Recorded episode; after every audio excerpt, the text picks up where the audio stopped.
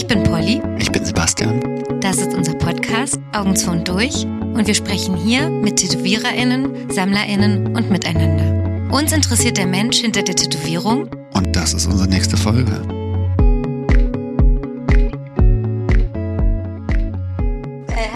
Willkommen bei einer neuen Episode von unserem Podcast Augen zu und durch. Vor uns sitzt unser nächster Gast. Ich glaube, es ist einer der internationalsten Gäste, die wir je hatten. Er ist seit 25 Jahren Tätowierer, kommt eigentlich aus New York City und äh, ist bekannt für seinen Laden, der einer der besten Guestspots ist. Und vor uns sitzt Brian Povek von Sticks and Stones. Hey, Hi, Hallo. wie schön, dass du da bist. danke, danke für die Einladung. Wir haben ihn Und, schon äh, vor langer Zeit eingeladen, Marc. Ich weiß, wir haben es endlich geschafft und äh, freue mich hier zu sein. Danke. Wir freuen uns auch. Ja, einfach, ähm, wir machen es nicht immer, aber ich glaube, bei dir lohnt es sich biografisch wirklich mal nochmal zurückzuschauen. Ja. Du bist vor 25 Jahren Tätowierer geworden. Wo und wo befinden wir uns sozusagen geschichtlich? In welchem Land warst du vor 25 Jahren und wie hat es gestartet? Also zu dieser Zeit war ich schon äh, 19, so 20, äh, so 19 und da war ich schon noch in New York, wo ich aufgewachsen bin. Und da habe ich meine äh, Lehrzeit dort gemacht. Und äh, die ersten paar Jahre, so vier, fünf Jahre in, in New York. Und, ähm, und dann bin ich nach Europa gezogen. Ähm, aber meine Lehrzeit äh, war nicht in New York City direkt, weil ich gebe erstmal ein bisschen Hintergrund. Ja, sehr Ähm, gerne. Tätowierung, so alle kennen so dieses Bowery Boys und so die, die Tätowierung, äh, die 40er und 50er so von New York City.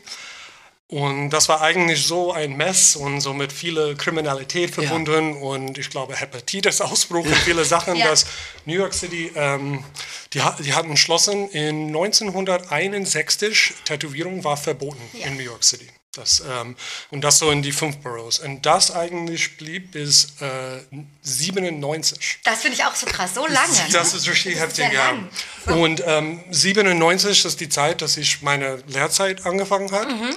Damals musste man natürlich in einen Laden, weil da war kein Internet oder YouTube. Da musste schon ein Laden finden, den man einnimmt. Ja, Ähm, und zu dieser Zeit, ähm, wie gesagt, ich bin aufgewachsen, so ich bin in Queens geboren, aber ich bin auf Long Island aufgewachsen. Und Long Island ist so diese lange Insel neben Manhattan, wo Brooklyn und Queens auch dabei sind.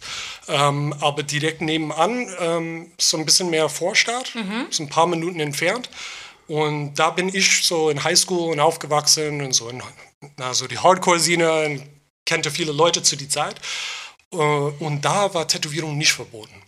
So, ähm, das heißt, ähm, und es war mein Glück natürlich, aber auf Long Island, in diese angrenzende Teilen von New York, die nicht direkt im Stadt war, war eine sehr starke, schon weit entwickelte Tattoo-Szene, weil da könnte man einen Laden aufmachen. Natürlich in die, in die Stadt, auch trotz Verbot, da haben natürlich viele Leute tätowiert trotzdem. Ne? So wie Paul Booth und Eastside Inc., Andrea Elston und so äh, Fun City, der Wo war schon Läden. tätowiert?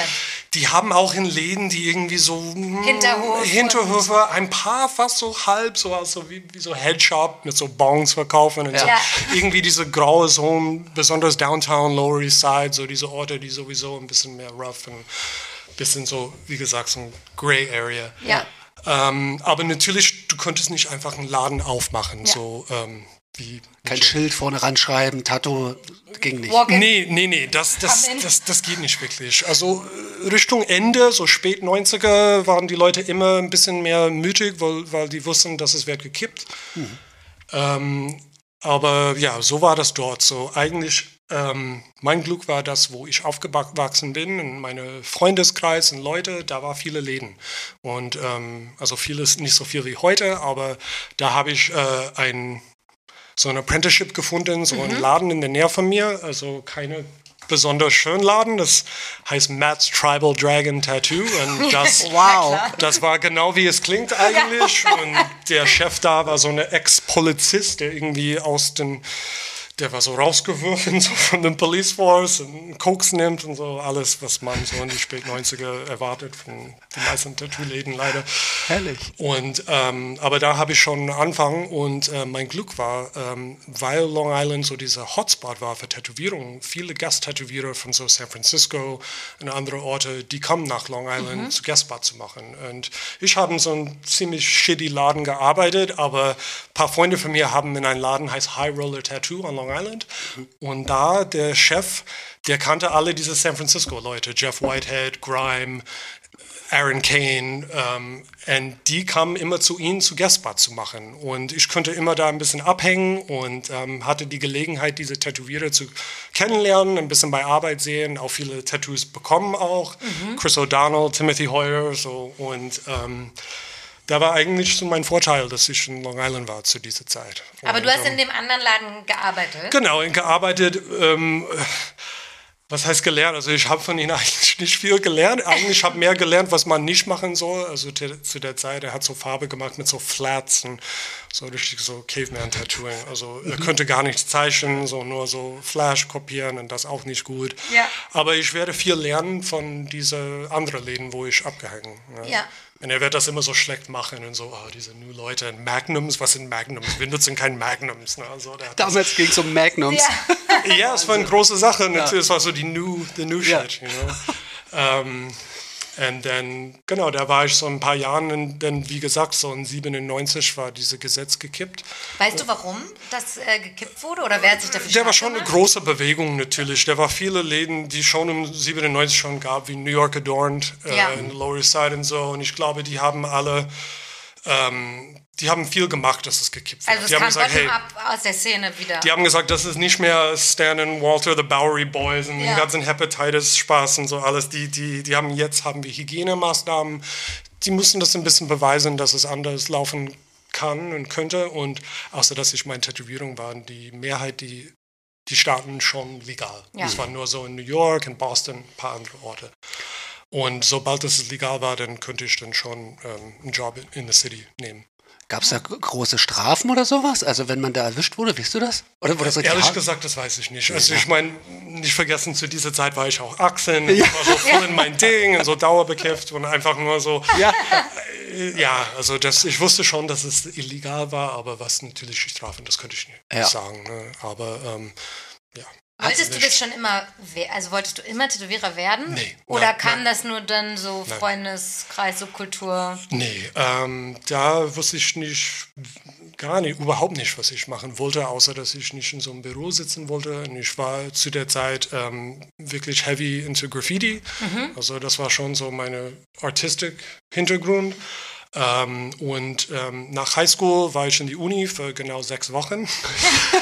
Für Auch so was? für Kunst. Also ich habe mich schon, aber ich könnte mich nicht hinsetzen und so Still Life. Ich war 18. Ne? Ich wollte, ich habe angefangen, mich selber zu tätowieren. Also nicht mir selbst, aber Tattoo, Tattoos zu bekommen. Ja.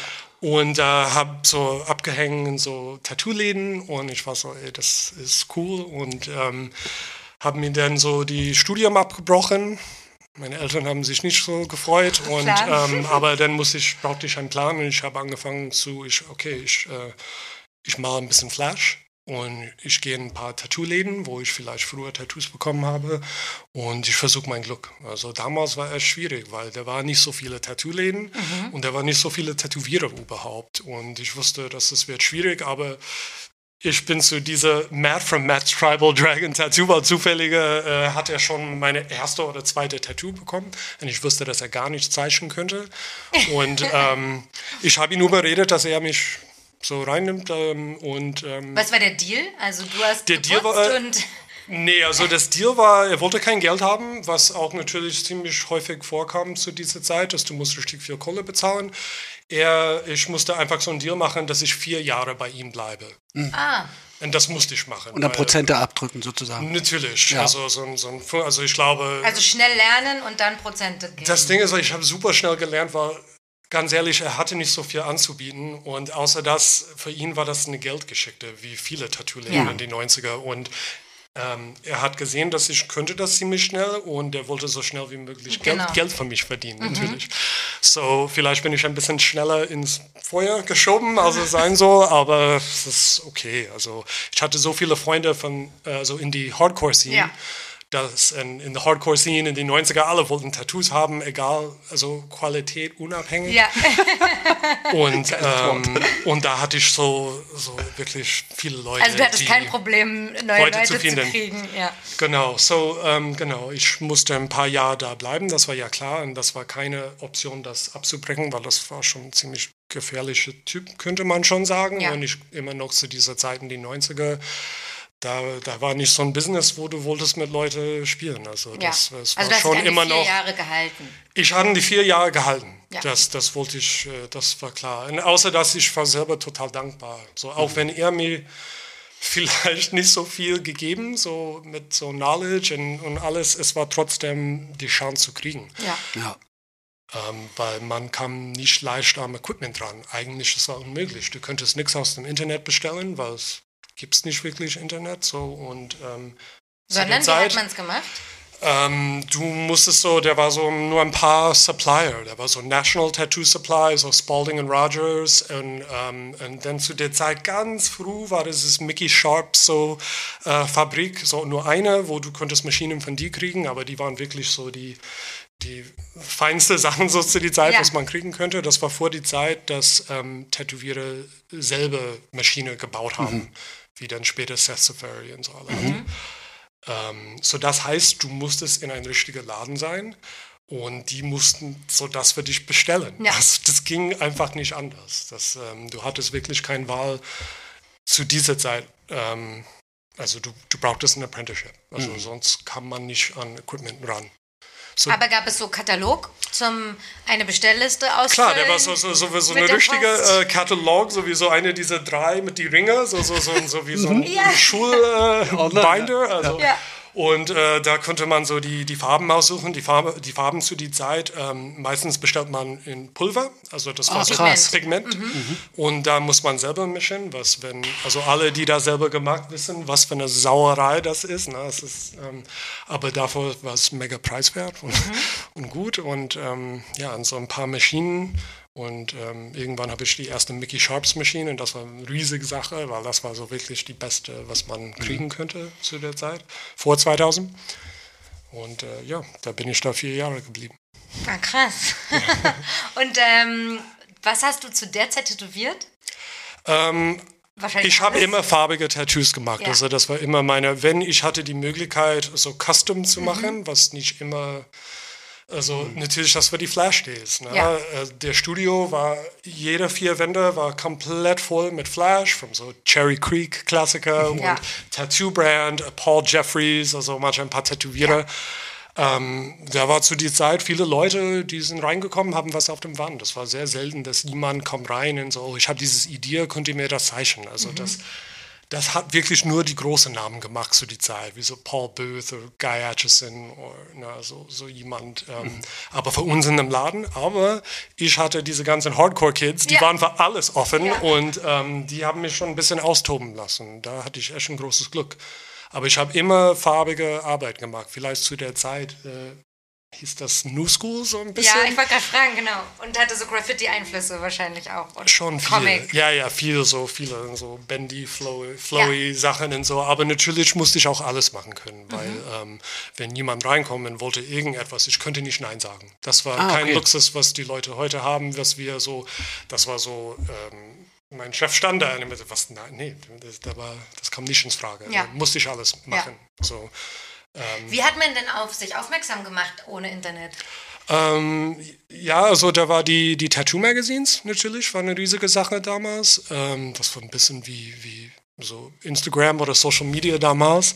Ähm, war so ein paar, so die, erstmal die Tattoo-Zeitschriften und auch Conventions. Ja. Und die war wirklich so, und dann so Word of Mouth. Aber, aber die, die waren wirklich die einzige Weg, dass man neue Tätowierer oder die neueste Arbeit von, von Leute entdecken könnte. Ähm, das heißt, ähm, wenn ich äh, Fotos hatte, und das war auch vor der digitalen Kamera, das, das heißt natürlich meine ersten paar Gott. Jahren. Ja, Stimmt. das auch. Das, Das ja auch. das heißt, die ersten paar Jahren, da muss ich so einen ganzen Roll von Film, von Fotos nehmen, die wahrscheinlich eh alle scheiße waren und ähm, Abgeben erstmal. abgeben. Zum Glück war so eine äh, Fotoentwickler äh, direkt neben dem Studio. Das war schon cool, aber ich muss die abgeben. Ein paar Stunden später kriege ich das. Hoffe, dass mindestens eins okay sind. Ja. Ähm, und ähm, genau, und dann man könnte so Fotos so in einen Briefumschlag und du schickst das zu die, äh, zu die Tattoo-Zeitschriften. Und ähm, es ist mir ein paar Mal passiert, dass etwas veröffentlicht war. Es war eine große Sache. Ich habe die immer noch bis heute so. Also die Seite. Aber ja, Tattoo, Tattoo Magazines war so eine große Sache und auch Conventions. Also, aber Conventions war ein bisschen schwierig reinzukommen damals, weil äh, da es war ja es war ein bisschen schwierig. Du musst wirklich in viele Dinge irgendwie reinkommen. Es war nicht so offen wie heute alles. Also konnte sich nicht bewerben, sondern die, die Veranstalter haben die Leute ausgesucht und neue Ein Leute. bisschen, ja. Und die waren so meistens die, die in die Staaten hat, hatten immer so ein paar europäische Künstler, wie so Bernie Luther oder Tintin, äh, Bugs aus London, so ein paar Tätowierer, die immer dabei waren. Und das war schwierig, da reinzukommen. Ich war auch nicht so gut wie äh, also die, die zu war- das war Was waren deine ersten Tätowierungen, die du dann selber hattest? Ach, Sieht man die noch? Bein, also die, ja, die erste, ich glaube, so, ich hatte so Chine, chinesische okay. Zeichen und so, Mhm. weil das hat alle gemacht zu der Zeit. Und ein paar Dinge, die habe ich alle von, von, von, von diesem Typ bekommen, der mich das Ja. Beigebracht Obwohl du wusstest, dass er nicht so gut ist. Das, Das zu dieser Zeit, das wusste ich eigentlich nicht. Also ähm, ich glaube, da war ich wirklich so 17, erst 18 und zu, in die 90er. Du, ähm, man könnte nicht so gut unter, also zwischen Qualität unterscheiden. Ja. Und man geht in ein Tattoo-Studio und denkt, okay, die sind Tätowierer, die können das, ich kriege ein Tattoo. Das war so nicht wie heute, dass man vorher sich informiert Mhm. oder irgendetwas. So, ähm, naja, also Also du bist von 97 dann bis vier Jahre geblieben, ab 97. ab 97 vier Jahre, äh, Also vier bis Jahre geblieben. 2001. 2001. Dann Und- kam 11. September und du bist weggegangen. nee, nee, nee, nicht direkt. äh, ja, also da habe ich einen Job, so in 2001 einen Job in Brooklyn. So ein Studio heißt Third Eye Tattoo, ist leider nicht mehr da. Äh, und da habe ich zu der Zeit auch in Brooklyn gewohnt. Und da habe ich gearbeitet für eine Weile. Ähm, und dann habe ich auch eine kurze Phase, dass ich in meine Wohnung auch tätowiert in Brooklyn. Ich hatte ein extra Zimmer und ähm, habe da gearbeitet, weil zu dieser Zeit habe ich richtig viel Custom-Arbeit gemacht. Also es ist gut genu genug gelaufen, dass ich könnte das machen. Ähm, genau, und dann ist äh, so 11. September und ähm, ich bin nicht wegen das abgehauen, aber es war die, also die sechs Monate nach, nach das alles, ähm, war einfach so eine, eine schwierige Zeit in New York. Also die, die Stimmung war nicht gut, da war nicht so viele Touristen da, es war einfach, viele Leute waren in sich und das alles verarbeitet haben und es war einfach eine gute Zeit, was anderes so zu checken und so. Und in 2002 ähm, habe ich mich entschieden, dass ich ähm, zwei Monate in Europa gehe, zum ersten Mal, so nach Amsterdam. Du warst vorher noch nie in Europa. Ich war nie in Europa. so. Ich war ziemlich viel in die Staaten gereist, Ja. aber nie, ähm, also nie in Europa.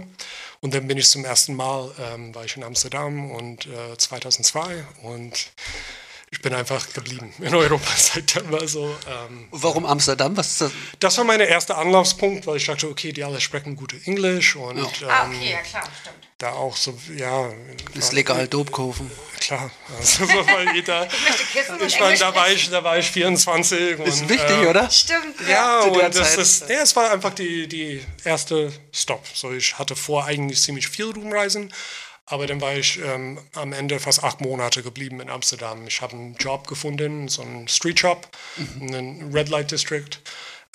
Hast du dir den schon vorher aus New York gesucht oder erst Nee, nee, dort? äh, mein Plan war wirklich nur so ein, zwei Monate ein bisschen rumreisen und zurück nach New York zu Okay, kommen. ja. Aber das alles in Europa hat mich so begeistert und ähm, ja, es, ich wollte einfach bleiben. Und ich habe gequatscht mit einem Tattoo-Laden da und so mit die geredet und die meinen, nee, eigentlich haben wir eine Stelle hier frei, wenn du kein Problem hast, so irgendwie Touristen und Zuhälter zu tätowieren und ähm, der Laden nimmt keine Termine an. Es ist nur Walk-ins. Ja. Du darfst keinen Termin machen. Nicht machen.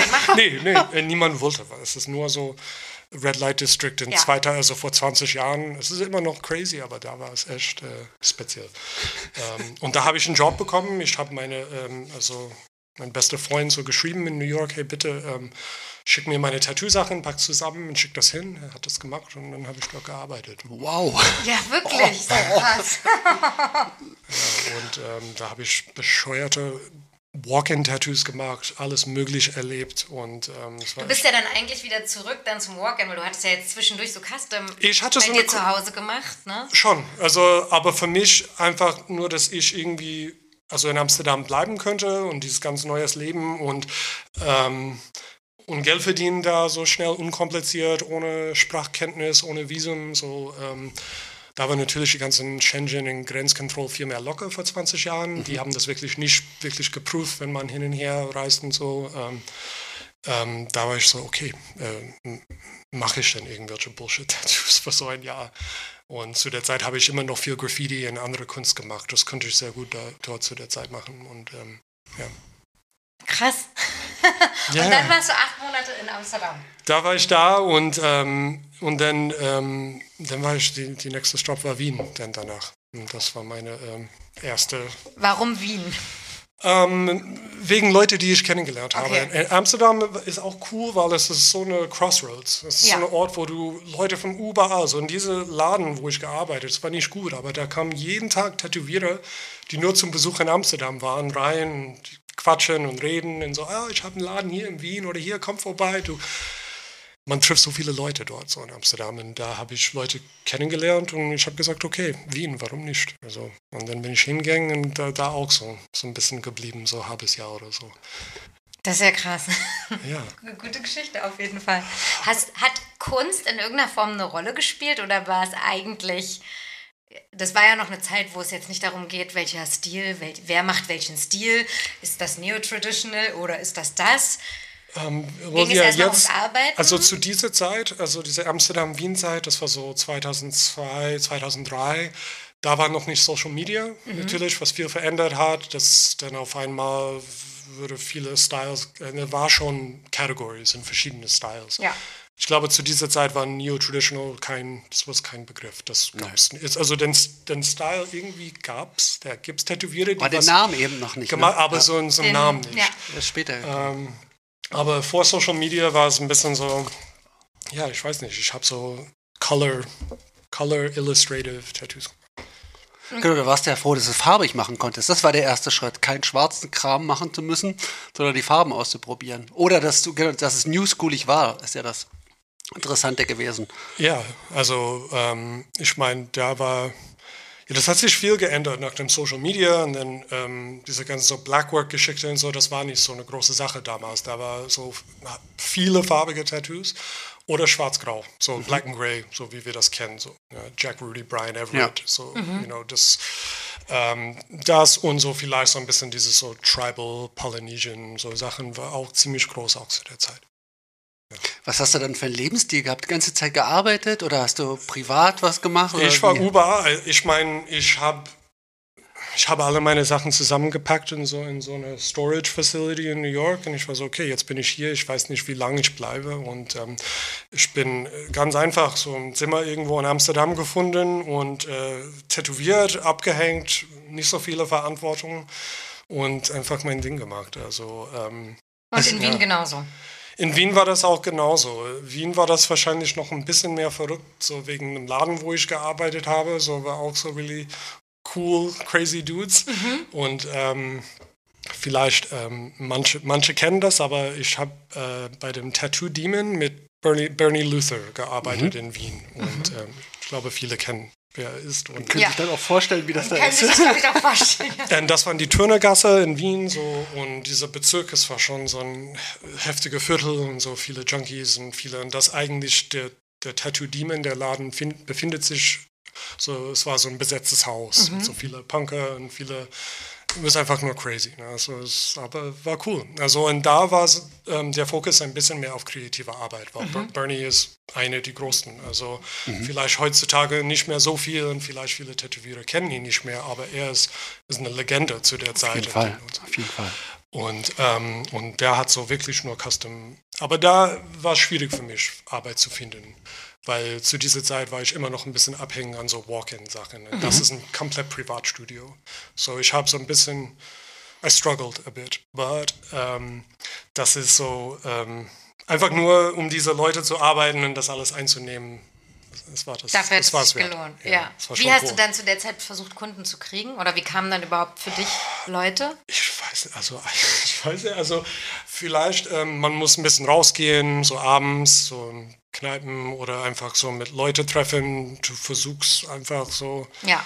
Ja, ich glaube, zu dieser Zeit, 2004, dann hatte ich schon Website oder vielleicht so ein Flickr-Page. Ich versuche mal zu, zu, erinnern, wie das war. Das war so, ja, das, das, also das, das, das gab es so vor, vor MySpace. Ja. ja. Ich glaube, MySpace, ich weiß nicht genau. Vor hat jeder so, so eine eigene Homepage Aber langsam, zumindest. ich hatte schon Website von so einem Kumpel gemacht. Ja, total genau. basic, es war really so shitty. Genau so. Ja. Ähm, und so, ich hatte schon so ein Business Card mit so den Webseite drauf. Ja. Und ich habe versucht, das ein bisschen zu pushen. Aber es, in Wien, es war schon ein bisschen schwierig. Deswegen bin ich immer inzwischen ab und zu wieder nach äh, Amsterdam, Amsterdam, gefahren, mhm. so ein mhm. bisschen Kohle zu verdienen und dann äh, weiter in, in, Wien. So ein bisschen, ich habe also gependelt so zwischen die zwei Orte. Bist du dann jemand, der viel feiern war oder eigentlich eher arbeiten oder wie, wie, wie kann ich mir das vorstellen? Die, also Bernie oder? Nee, bei dir, wie, wie du, weil du sagst, du hast die ganze Zeit ich, im Rotlichtbezirk und bei Bernie abgehangen. Ich habe selber so nicht so viel gefeiert. Mhm. Ich war Kiffer, ich, ich, hab, ich war nie Trinker, also ich habe mhm. wirklich nie, bis heute, ich trinke eigentlich ja. fast gar nicht und ähm, habe auch keine harten Drogen genommen, also ich war einfach nur Kiffer. So für mich ähm, das Schönste nach der Arbeit war einfach nach Hause, Musik hören und zeichnen ja. einfach. Geil. Und am besten mit ein paar anderen Leute, die auch auf, im gleichen Vibe waren mhm. und so. Aber so, nee, also ich hatte genug Action tagsüber dort, dass ich wollte eigentlich Ruhe haben abends meistens. Ne? Wollte ich gerade fragen, dass, entweder geht man da hin, weil man Wien. selber Zwei feiert. Steinböcke übrigens sitzen hier. Ja. Nur Hörner. Der ganze Hörner, Tisch voller Hörner. Genau. Zwei Eremiten quasi. Aber war da, hattest du Flickr oder, oder MySpace oder so? War das dein erstes Social Media? Ich war, hat, vor MySpace war auch dieses mit einem Kumpel zusammen eine Homepage bauen, weil ja. dieser erste Ansatz, man hat immer mehr gesehen und dann hast du da alle drei Monate mal ja. fünf Bilder hochgeladen. Ja, ja. Und durch MySpace ging es ja dann das automatisch. Dass du das selber updaten könntest, das war der genau. Unterschied, weil mhm. für den Website, ich musste ihn anrufen. Sonst war man so abhängig von jemandem. Äh, mega abhängig, genau. Total. Ja, äh, total nervig. Und dann ging das von alleine, genau. Ja. In MySpace war so das erste, wo du das selber curate und so hochladen und so. Also dann los. Dann war es 2005 ungefähr? Uh, jetzt, also der wird so eine Phase, wo die genaue Jahre genau, wo ja, ich, ich war, wäre schwierig. Ich, aber ungefähr, aber so lang, ich weiß, ja, ungefähr 2000, Ende 2004 ähm, bin ich schon zum ersten Mal nach Berlin gegangen, weil die ganze Zeit, ähm, als ich in Wien war, war ich viel unterwegs, äh, nicht tätowiert, also nicht mit Tätowierung. Ich werde arbeiten und dann werde ich irgendwie nach Budapest oder Prag oder Rumänien, so einfach nur zu reisen. Ja. Das war immer so für mich eine, eine Leidenschaft auch. Und egal wo ich war, alle die Leute, die ich kennengelernt habe, nur so über Berlin geredet und mhm. geschwärmt, so zu dieser Zeit, so, oh, Berlin ist so cool und cool. So, ich hatte vor, und dann in 2004 war ich zum ersten Mal in Berlin und ich habe mich entschieden, ich werde ähm, nach Berlin ziehen. Ähm, aber äh, nicht leider, aber ähm, ich hatte einen guten Kumpel, der wohnte in Hamburg. Mhm. Und er hat zu mir gesagt, ey, bevor du nach Berlin gehst, besuch mich einfach mal in Hamburg. Und das war wirklich so, ich glaube, Ende 2003, mhm. so ungefähr. Und ich dachte, ich besuche ihn für eine Woche und dann gehe nach äh, Berlin, aber am Ende habe ich halbes Jahr geblieben, so in, in Hamburg. Einfach, ähm, weil er wollte. Weil, äh, weil, ich auch konnte. Also ja. ich hatte eigentlich kein keine bestimmte Plan und keine genau. Verpflichtung. Ja. Und äh, da, da, war ich halbes Jahr in Hamburg, habe auch dort tätowiert. Mhm. Und, ähm, Wo hast du tätowiert? Ähm, ich war kurz in so einem Laden, das äh, Jungblut-Tattoo, mhm. so in Karreviertel. Und ähm, nach einer Weile, das hat nicht so gut für mich gepasst. Und ähm, dann bin ich weiter, habe ich in äh, meine, ähm, also in meine Wohnung wieder tätowiert, so für eine Weile. Und, so. mhm. und ich glaube, das war einfach äh, leichter. Und da hatte ich schon Leute, die ich ein bisschen. Aber ich habe immer, manchmal habe ich so in andere Wohnungen tätowiert. Also ich hatte so mein Toolbox und manchmal bei mir, manchmal war ich bei anderen Leuten und ja. Erinnerst du dich an den Vibe von der Tattoo-Szene zu der Zeit? Also was war so, was haben die Leute sich tätowieren lassen? Wie war, also, Also ein bisschen von alles. Und ich glaube, zu dieser Zeit so hat so langsam so dieses so ein bisschen New Traditional St Stil so ist rausgekommen. Also zu dieser Zeit war schon so Uncle Alan und ein paar andere Leute haben angefangen, Sachen zu machen, die vielleicht Neotrad benennt. Oder, Ja. ähm, aber es war immer noch ziemlich gemischt. Da war natürlich Social Media ziemlich jung, also da ging es erstmal los mit dem Facebook, äh, nee, MySpace. Ähm, und es war so ein bisschen, es war immer noch viel Tattoo-Zeitschriften und viel Conventions. Und, ähm, aber Conventions habe ich nie wirklich gemacht. Also es ist nicht mein, nicht mein Ding. Was war dein Hintergrundbild bei MySpace? Was hast du dir ausgesucht? Oh. Welches Bild hast du hochgeladen? weißt du das noch? Ich glaube, es war so eine Zeichnung und irgendwann war auch so ein Bild von mir. Das hat sich geändert. Man, Ja. man, ändert, Man hat das man hat das geändert, genommen. oder? Ja. Ich glaube. Ähm, aber das kommt erst mal so ein paar Jahren später. Jetzt kann ich mich erinnern, weil ich glaube, dass es dann war ich in Berlin, ähm, so nur zur Update, so Mhm. 2004 dann endlich nach Berlin gezogen. Und äh, da habe ich auch so ein paar verschiedene Läden ausprobiert, ähm, bis ich was gefunden. Ähm, und ähm, Wie bist du denn in die Läden? Einfach immer, hallo, ich bin Brian. ich habe mein aus- Portfolio mitgebracht. Okay. Ich habe dir den Also du Portfolio Mappe gezeigt. mit diesen ich hatte eine Mappe. Druck, Ausdrucken. Das muss man Fotos. sagen, so vom Anfang an, auch in die späten 90er, das geht wirklich um die Mappe. Ja. Also du, du musst es, und das war immer, hat richtig Spaß gemacht, so das zusammenzustellen. Ja. Kennst du bestimmt, Ja, auf ne? jeden Fall. Und so wie man das einrichtet, was wird die erste paar Seiten. Das, mag- ich glaube, Mhm. viele von uns haben das echt genossen. Und, äh, Voll. Mit Zeichnungen und Fotos? Ähm, meistens Tattoo-Fotos, Ja. aber manchmal ein paar Zeichen drin und ich habe das so oft geändert, also Ja. wie uns alle wahrscheinlich. Und ähm, genau, man läuft einfach rein mit die Mappe und zeigt ihm Arbeit und versucht sein Glück. Ich glaube, mein erster Berlin-Job war in einem Laden damals, heißt No Pain, No Brain. no Brain oder was auch immer. Ach so, unten am, ähm, unterm White Trash. Ja, ja, nee, nee, zu dieser Zeit, die hatten ihre eigene Laden am Erdgeschoss, also auf die Street Level neben den, den, den Club. Also wir reden 2004. Neben das dem war White die, Trash.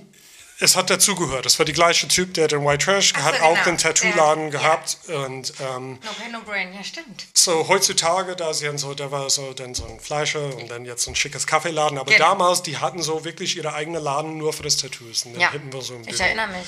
Ja. Al- Also schon Hase Ali war das, so Ja. Sennefelder Platz. Mit wem hast du dort gearbeitet? zu der Zeit, der war so einer, der, ich glaube, also der Norbert FTW, also der ist, äh, ich glaube, jetzt arbeitet er in Australien oder so.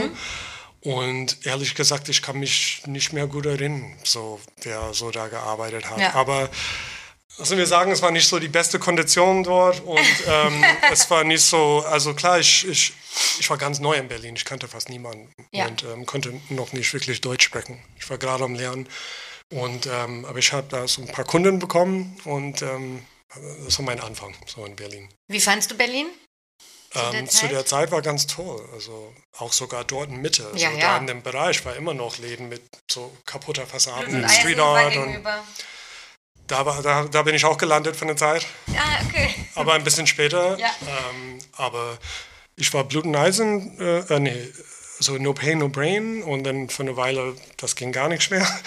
Und dann war ich äh, zu Hause ähm, vor ein paar Jahren und, ähm, und dann für eine Weile habe ich nicht in Berlin gearbeitet. Ich habe hier gewohnt, ähm, aber ich bin nur so in Oslo und Kopenhagen ähm, gearbeitet. Da hatte ich Freunde da und zu der Zeit, man hat wesentlich viel mehr in Norwegen und Dänemark verdient als in Berlin. Also extrem viel mehr, dass ich konnte ein, zwei Wochen intensiv arbeiten in Oslo ähm, und dann könnte ich irgendwie sechs bis sechs Wochen in Berlin Leben. leben einfach. leben, Oh, ja. das ist ja Und schlimm. einfach so Kunst machen, Graffitis, so Street Art abhängen, also einfach so chillen, weil der Berlin zu dieser Zeit, ihr kennt das ganz gut, war sehr günstig. Ja, Und, ja, ähm, total.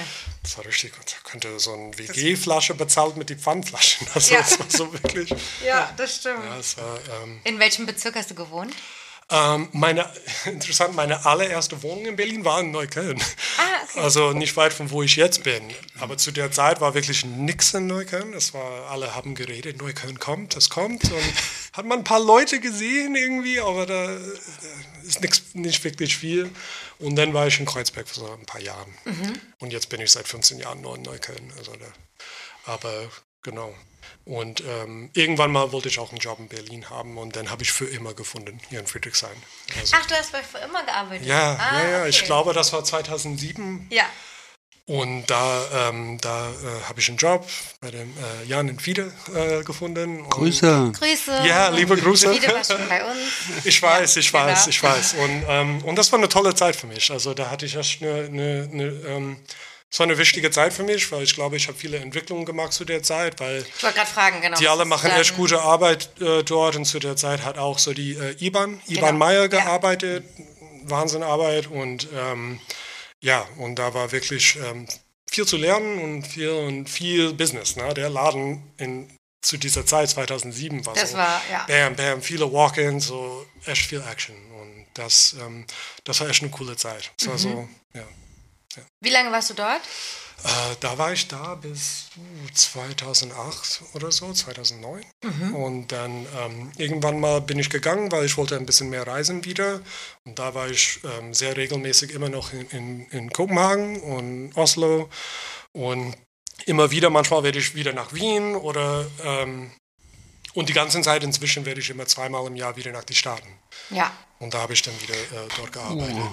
Das war viel. das Hin- und Hergereise, Wahnsinn. Aber ja, wenn man so jung und unabhängig, dann das geht. Fiel dir leicht oder es war jetzt keine Schwierigkeit für dich, das Reisen? Oder?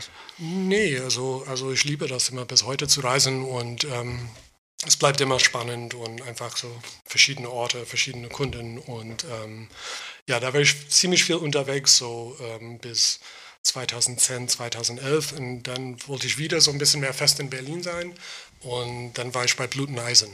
Da ah, habe ich dann okay. so auch gearbeitet. Da zu der Zeit habe ich ähm, hinten in die Scheune, das war noch auf die alte Schönhausenstraße, ja. bevor die umgezogen sind. Ja. Und da habe ich in diese kleine äh, Scheune da äh, mit Christoph. Hallo ja. Christoph. Grüße. äh, von Erntezeit. Ähm, hatten wir echt eine richtig coole Zeit und es war richtig schön. Und, ähm, und auch Hannes hat mhm. auch da gearbeitet in dieses äh, Raum und da war noch äh, ja, Yvonne und ähm, der Mario war nicht so oft da zu dieser Zeit. Und das war schön, das war echt cool. Mhm. Und so jeden Tag mit dem Sven quatschen da vorne und ja, so. Ja. Äh, war schon witzig. Und ähm, genau.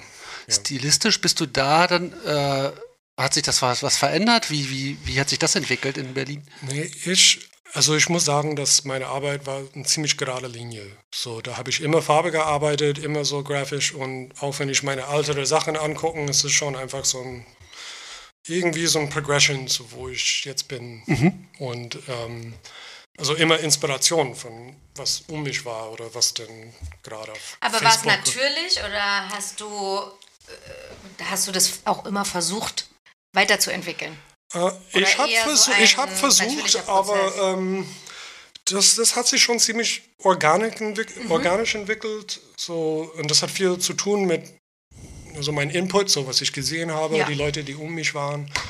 Was ja ähm, viele sind. Ja, ja, total. Es ist ganz viel, aber verschiedene Styles. Aber ich muss sagen, innerhalb habe ich immer so mein eigenes Ding gemacht. Ich habe immer viel zugeguckt, weil da habe ich so viele talentierte Leute auf dem Weg irgendwie so kennengelernt und mitgearbeitet. Aber immer so hatte ich so ein, so ein Bild von was ich machen wollte eigentlich. Machst du jetzt das, was du immer machen wolltest? Ich Oder weiß, ich, das, das kann ich nicht sagen. Ich, ja. ich, ich weiß nicht. Ich mache jetzt, was ich mache. Und ich glaube, ich hatte kein Ziel, außer dass man versucht, sich zu verbessern.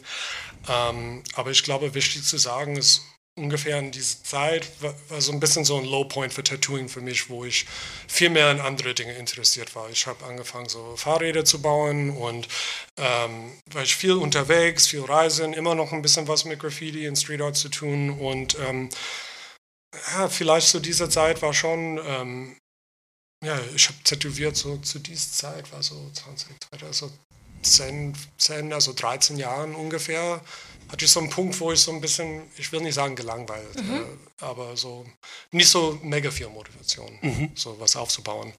Ähm, und dann, ähm, ja, dann bin ich Vater geworden und dann alles hat sich geändert. also wirklich viel. Ja. Also ähm, nicht so in meinem Lebensstil so viel, aber mit meinen Prioritäten. Und ähm, dann hatte ich auf einmal die Bedürfnis, okay, ich will was aufbauen. Ich will ähm, ein bisschen mehr seriös so, so mit was ich mache. Und ähm, genau zu dieser Zeit, ähm, es, hat, es hat sich angefühlt, als viele Leute, alle wollten nach Berlin ziehen. Und da kamen so in dieser Zeit, so um 2011, 12, richtig viele Tätowierer nach Berlin. Und auf einmal, es war wirklich eine Flut. Und überall war so richtig gute Leute. Und ich hatte so ein bisschen Panik, nicht Panik, aber so, ich dachte, Mann, überall ist gute Tätowierer, was, was, und ich denke, okay, ich kann hier sitzen und meckern über das alles oder ich kann einfach so ne, put my head down, Ja. hustle und einfach so richtig Mühe geben, so, so besser zu werden. Und ähm, habe ich richtig hart gearbeitet, so einen Sprung zu machen. Und ich glaube, so ungefähr in dieser Zeit habe ich schon einen Sprung gemacht. Ah, das ist interessant. Also schon durch die Konkurrenz und weil es nicht mehr so. Das hat mich positiv inspiriert. Ja, genau. also, weil natürlich ist es viel und ich so, oh Mann, shit. Aber es hat mir auch so positiv ähm, so, so einen Arschtritt gegeben. Ich war so, boah, die machen so coole Shit. Ich will auch gute Sachen, ich will Ja. auch verbessern. Und ähm, ich muss sagen, so zu, zu dieser Zeit, dass ich finde, ich habe so ein bisschen Sprung gemacht und ich inspiriert war. Da habe ich einen Laden in Kreuzberg gearbeitet, ähm, das heißt Schwarze Hand Tattoo. Ähm, mit der Ivan hat der Laden aufgemacht. Ähm, und ich habe zusammen dort ähm, mit Marco Schmidt-Kunst gearbeitet. Und wir haben da, und das, das muss man sagen, das war echt eine große Sache für mich, weil Marco ist mega talentiert und ein toller Typ. Und ähm, der hat mir richtig, ähm, richtig im Arsch getreten. So, also so passiv. Also er, Ja, nicht- ja, genau. er war so, ähm, ich will reinkommen, er wird diese Tattoos machen, wo ich so, ey, Alter, fuck you, like, wie gut ist das denn? Und, so. und dann, ähm, aber das hat mir auch selber gepusht. Und ähm, ich glaube, wir haben uns so gut, so ein bisschen so gepusht und inspiriert. Und das war so eine gute Zeit für mich. Und, Wie ähm, lange habt ihr zusammengearbeitet?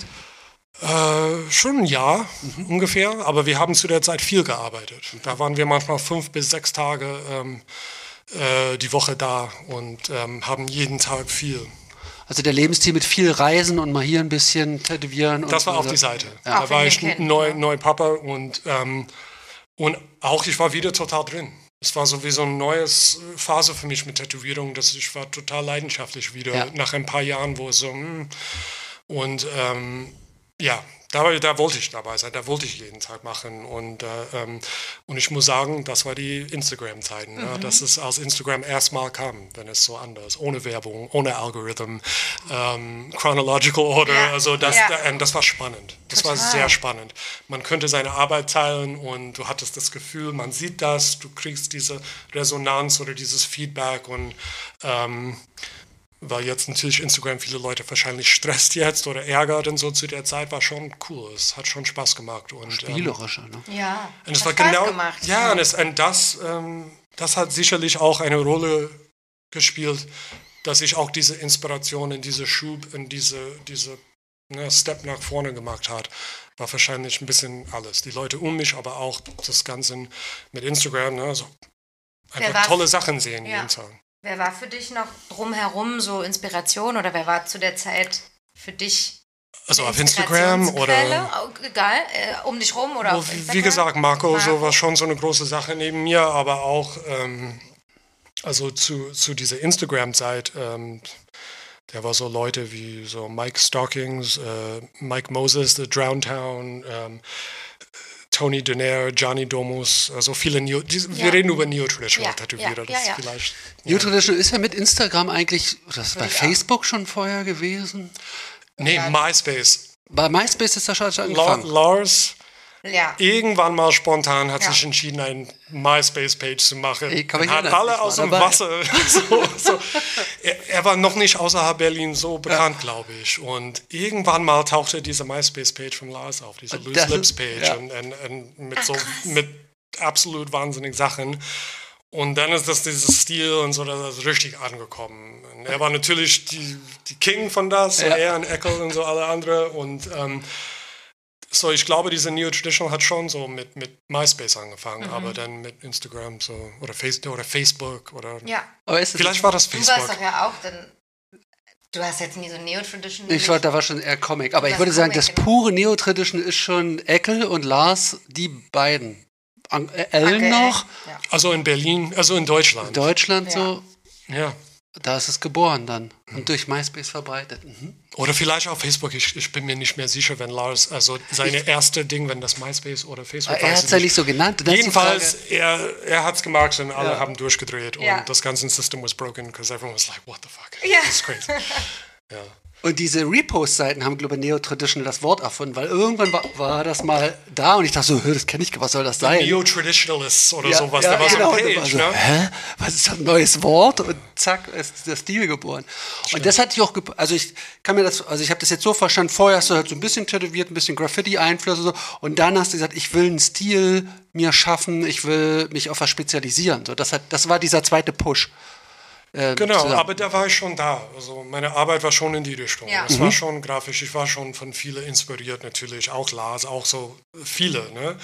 Ähm, und ich musste nicht irgendwie so bewusst entscheiden, ich mache jetzt Neo-Traditional, ich Ja. mache, was ich mache. Bis heute, vielleicht könnte man sagen, dass meine Arbeit Neo-Traditional ist, aber ich will nicht so ganz genauso in die Mhm. Schublade. Ich sage mal immer, ich mache bunte, illustrative Sachen, Mhm. der manche Dinge, also ja. Warum magst du das nicht? Jetzt nicht, dass ich dich mag, aber ich will nicht unbedingt, ich, vielleicht alle wollen irgendwie ihr eigenes Ding haben und will nicht unbedingt sagen. Ich glaube, für Leute, die irgendwie jetzt ist es, die, die verschiedenen Stilrichtungen sind so weit auseinander Ja. geworden jetzt, dass Leute, die in so dieser Blackwork oder Ornamental oder so Ignorant oder was auch immer, die teilweise sind nur in dieses Tunnel und die, die werden so viele verschiedene Arbeit alle Neo-Traditional nennen, weil es für die vielleicht sehr ähnlich aussieht, Ja. aber für mich würde ich sagen, nee, das ist total anders. Ja. Ich glaube, das ist für jede Stilrichtung Ja. so, ähm, dass man hat so seine Interesse in eine Richtung und dann sieht, Ja. also nicht, ähm, Ähm, Sebastian, ich habe überlegt, ob wir zwischendurch jetzt in die Quickies reingehen. Ja, Oder ob wir ein bisschen noch weitermachen biografisch. Lass dich Aber ich finde es eigentlich ganz schön, weil es ja jetzt wir so langsam zu jetzt kommen. so ein Timeline. Aber eigentlich sind wir fast, ja, wie ihr wollt. Nee, alles ich bin, gut. Ich bin für Ja. alles. Ich komme dann auf diese Frage, die wir vor, vom Start schon mal Also, hatten, okay. Genau. die du schnell und kurz beantworten kannst. Nein, du kannst wirklich die Zeit nehmen für alle Fragen. Wenn es lange dauert, ist egal. So, die Fragen sind Quickies, aber die Antworten, Sind Lawns. also, okay. Total egal. Äh, wir, wir dachten immer, wir können Quickies machen. Ja. Aber wenn jemand so lange arbeitet schon wie du, dann wird er nicht jede Frage Wir können so schnell. so. Genau, wir können hin und her springen. alles gut. Das ist ja. sowieso interessant. Okay. Brian, bevorzugst du Spulmaschine mit Metallstücken oder Pan mit Cartridges? Jetzt geht's los. Genau. Ja, da sind Leute jetzt schon am Lachen wahrscheinlich. so, ich, ich war wirklich eine, diese Loyal to the Coil. Typen. Ja. Na, da habe ich wahrscheinlich 22, 23 Jahre ausschließlich mit Coils. Also nicht mal Rotaries, nicht mal Dan Cuban, wirklich Spülmaschinen. Das war meine Welt. War natürlich vorher, gibt es nicht wirklich anders. Und ich habe mich natürlich sehr wohl gefühlt damit. Ähm, aber Konntest vor zwei Jahren, ich, ich, ich, ich kann schon sagen, äh, wer, wer daran schuld ist. ich habe schon ähm, immer Witze gemacht über so diese, ja, diese Pen Machines und das alles, ne, so, weil ich immer so einfach Coil Machine Typ Ja. war. Ähm, aber dann mehr und mehr habe ich so die neue Technologie gesehen, so was da rauskommt und dann das Cordless und ähm, in mein Studio hat äh, mehrere Jahre lang Jen Tonic gearbeitet Ja. mit mir zusammen. Grüße! Hallo, hey Jen. Und ähm, sie ist von Cheyenne gesponsert und na, hat immer so die neueste, coolste, coolste Sachen bekommen. Und da werde ich sie natürlich beim Arbeiten angucken, so wie das ist, so ohne Clipcord und Foot Switch und Power Supply und diese ganzen Cartridges, was für mich sehr radikal war. So, ich hatte nie so ein Cartridge benutzt oder so. Aber ich habe das immer gesehen und ich dachte, es sieht schon praktisch aus und ganz schön easy. Und, aber mm, nee, ich bin noch nicht so weit. Ja. Also da, da konnte ich, habe ich schon so ein bisschen Widerstand gemacht für eine Weile. Und dann, ich weiß nicht genau, wenn das war, aber irgendwann, ich habe sie gefragt, kann ich das ausprobieren? Und ich habe auf mich selbst äh, so kurz so ein bisschen was gemacht.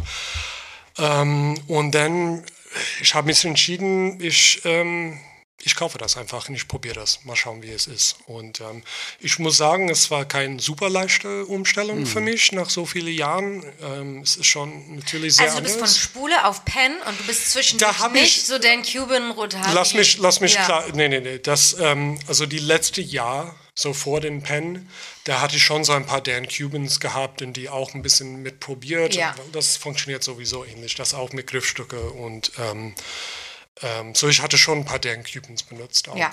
Und dann hatte ich den Pen. So. Aber Cartridges war was komplett Neues Ja. für mich. Das hatte ich vorher nicht benutzt. Und ähm, es war schwierig, aber ich habe mich entschieden, ich, ich ziehe es durch. Weil ähm, ich hatte oft so die Bedürfnis, irgendwie wieder auf dem Coils oder so zurückzugehen, weil ich Schwierigkeiten hatte, aber irgendwie habe ich durchgearbeitet, weil ich kenne Leute, die mit Pens arbeiten, die machen tolle Sachen, die machen, was ich machen will. Dicke Linien, so große, so. Ich weiß, es muss möglich sein. Und ähm, hat so sechs Wochen gedauert und dann bin ich reingekommen. Und ähm, irgendwann mal habe ich den Punkt erreicht, wo ich denke, okay, alles, was ich könnte vorher mit die Spülmaschine, kann ich jetzt mit dem Pen. Aber davor viel einfacher. Ne? Also dieses freies Feeling und ähm, natürlich viel weniger Abfall auch ist nicht schlecht und, und auch Reisen. Also Ja. was ich packen muss, das ist Na eben, ey. Kein Ultraschallgerät. das, Wie heißt das? ja, Automat? Nee.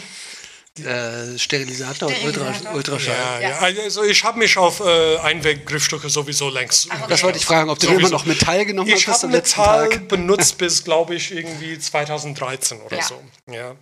Ähm, was natürlich immer noch das Beste ist. Ne? Also Klar. kein Plastikgreiftür. ja, die, die biegen immer ein bisschen. Plastik, Voll. Das ist klar. Ähm, aber ja, das, ich dachte, okay, das ist keine Frage praktischer, leichter, einfacher für mich.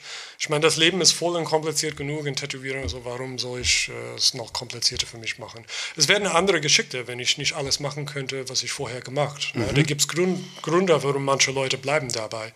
Aber jeder muss für sich finden, was am besten funktioniert. Und ich habe es einfach gemerkt, okay, ich kann das mit diesem Pen. So, kurz gefasst, ich bin Pen mit Asterisk, so sehr lange äh, Coils, but ähm, ja, jetzt bin ich in den Pen World angekommen, leider.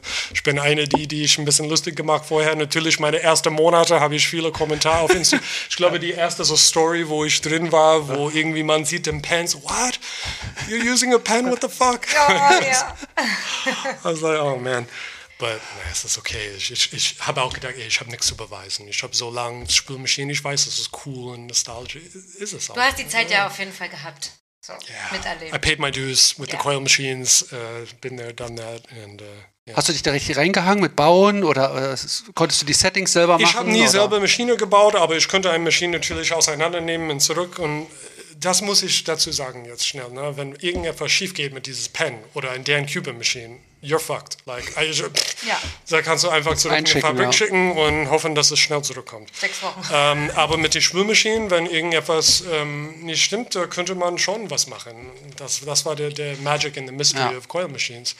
Ich hatte mal aber irgendwie so, die fallen auf den Boden oder so und dann manchmal funktionieren sie besser. So, oder, ich- weißt du, die sind so, Stimmt, der ist eine Mystery auf jeden Fall. ja, so manchmal schon. Es ist so irgendwie, das ist so eine zufällige Ding, aber man könnte, ne, man, ich möchte, dass das man kann so auf diese Noppel da mit dem Finger fühlen, so wie das sich anfühlt. Und das fällt mir immer noch mit dem Pen Machine. Aber nicht so sehr, dass ich will zurückgehen in so mein Power Supply und alles wieder aufbauen. Das ist so. Aber hast du das Gefühl, die Qualität, du bist jetzt wieder da angekommen, dass du die gleiche Qualität erreichst wie mit deinen Spulenmaschinen? Ja, vielleicht noch ein bisschen besser, weil die sind schon ein bisschen softer oder so vielleicht. Ist so diese Rotary und so. Die Spülmaschinen können auch natürlich so smooth oder soft, aber die sind schon ein bisschen härter. Aber ich glaube, es ist gleich. So hat sich bei der Schnelligkeit was getan oder bist du auch auf demselben Level dann wieder? Ähm, beim Aufbauen schon, weil ähm, Ja, mein, Setup, mein, mein, mein Setup für die Tattoos, die ich mache, war immer vier Maschinen. Oh, okay. So, das heißt vier Maschinen, vier Griffstücke, vier Nadeln. Das ist auch für Abfall, das ist so ein bisschen Aufwand und jetzt, Ja. ne, so, ich, ich decke nur die, die, die Pen ab und habe meine Cartridges dabei und es ist easy. Wie, bei welchem Setup bist du jetzt gerade? Also welche Maschine nimmst du mit welchen Cartridges, wenn du es verraten willst? Ähm, ich, oh, kein Problem, ich bin so seit acht Jahren gesponsert von Tatsol. Die machen diese Envy Cartridges in Needles und so alles. Und ich bin die sehr loyal. Die waren richtig gut zu mir über die Jahre und schicken mir echt immer viel Dinge. Und, ähm, aber meine ganzen Sponsorship jetzt ist von Barber und, ähm, und Tetzel und ist auch mit dabei. Ah, okay. Und so, ich, ich bleibe bei dieser Cartridge. Ich finde die richtig gut. Und ähm, ja. Hast du einen. Gutscheincode? Ich habe, ja. I mean, ja. Nee, brauchen wir nicht. Sag, sag Bescheid, ja. Und äh, Maschine bist du bei der Cheyenne geblieben? Oder am- Ich bin bei die, Schaba- äh, die Cheyenne geblieben, weil es funktioniert gut und natürlich die Fabrik ist hier in Berlin. Das ist einmal irgendetwas, das ging super schnell und fix. Aber ich muss sagen, ähm, es ist eine super Maschine. Aber mittlerweile, manche Leute in meinem Studio und Leute, die ich kenne, haben ein paar so richtig günstige Maschine, Penmaschine aus Amazon probiert für irgendwie 100 Oh, Dollar. das sagen so viele. Ja. Und, und die machen richtig, richtig gute Tätowierungen. haben Da schon muss viele ich so mir sagen, erzählt. dass ich bin so, oh Mann, ich habe so echt viel bezahlt. Und, äh, ähm, aber ja, ich bleibe bei der Maschine. Aber mit, so anscheinend gibt es echt günstige Variante, so aus Ja, China, voll. die ich habe Leute, ich habe dasselbe gesehen, Gasttätowierer, die haben so mega schöne Tätowierungen gemacht von so höchster Qualität mit so einer dieser Amazon-Maschinen. Mhm. Ich glaube, das manchmal hängt ein bisschen an.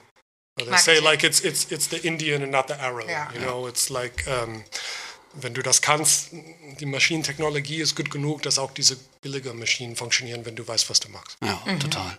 Sind die dir mal kaputt gegangen oder halten deine Pants seit dem ersten Tag? Die sind richtig gut. Ich hatte kurz ein kleines Problem, aber ich habe es geschickt. Die waren super. Die haben das in, innerhalb von zwei Wochen zurückgeschickt und ich habe ein Backup auch vom Scheiern gekauft und dann danach habe ich diese günstige Alternative gesehen. Ähm, aber ja. Nimmst du dann mehrere Pants oder wechselst du die Cartridges? Hast du Nur immer One? Pen für alles. Ah, okay. Und ähm, das ist auch ein Unterschied, muss ich auch sagen. Ich habe so ein bisschen gesehen, viele von diesen Pens, die hatten vielleicht nicht genug Power, ähm, aber die, dieses neue Cheyenne Solnova, es ist irgendwie 4 mm Stroke und das, das hat genug jetzt. Ich glaube, vor fünf Jahren diese Umstellung wäre für mich nicht möglich. Weil Ich glaube, ähm, weil ich habe so richtig viele dicke Linien, so 14 Round Shader, so One-Pass-Lines und ich, das, das geht mit den neuen, aber wahrscheinlich die älteren nicht so leicht. Ja, denke ich auch. Hm. Ja. Okay. Jetzt überlege ich, ob wir gerade noch mal einen Sprung jetzt machen, zumindest in dein Studio. No one quickie? Doch, der kommt danach. Aber erstmal will ich das mal. Ja. Ähm, seit wie vielen Jahren hast du jetzt dein Studio Sticks and Stones? Äh, Sticks and Stones gibt es seit Dezember 2014. Ähm, so, ja, wir sind so neun Jahre. Also, also Es besteht aus einem Tattoo-Studio und einem Café vorne. Ja, aber nicht den ganzen Zeit. Also Ja. wir waren erstmal äh, in die Marderstraße in Neukölln. Das war so die erste Location. Das war so ein bisschen kleiner. Und da war nur ein Tattoo-Studio. Und ähm, äh, meine, meine Partnerin, meine Frau, so Tanja, die hat um die Ecke ein Restaurant, auch in dem gleichen Kiez. So, Sie war schon in diesem Gastro-Bereich im Hintergrund. Und äh, so dort haben wir uns kennengelernt, so auch in dem, in dem Restaurant. Und ähm, sie war um die Ecke von mich und ich hatte den Laden ohne Kaffee. Es war einfach nur ein Tattoo-Studio. Und da waren wir, ähm, ich glaube, so vier Jahre oder so, oder fünf Jahren. Wie viele Leute haben da gearbeitet? Ähm, das hat richtig klein angefangen. Das war nur Erstmal so nur du, Misch- was? Also ja, so ein paar Freunde von mir, so ein paar Freunde Gasttätowierer, die manchmal da waren. Und so ein paar, die auch kurz mit mir da waren und dann wieder weg. Und, ähm, und dann kommen langsam so die ersten paar Leute, die, ähm, ein paar davon, die immer noch bei mir dabei sind, seit, seit sieben Jahren und so.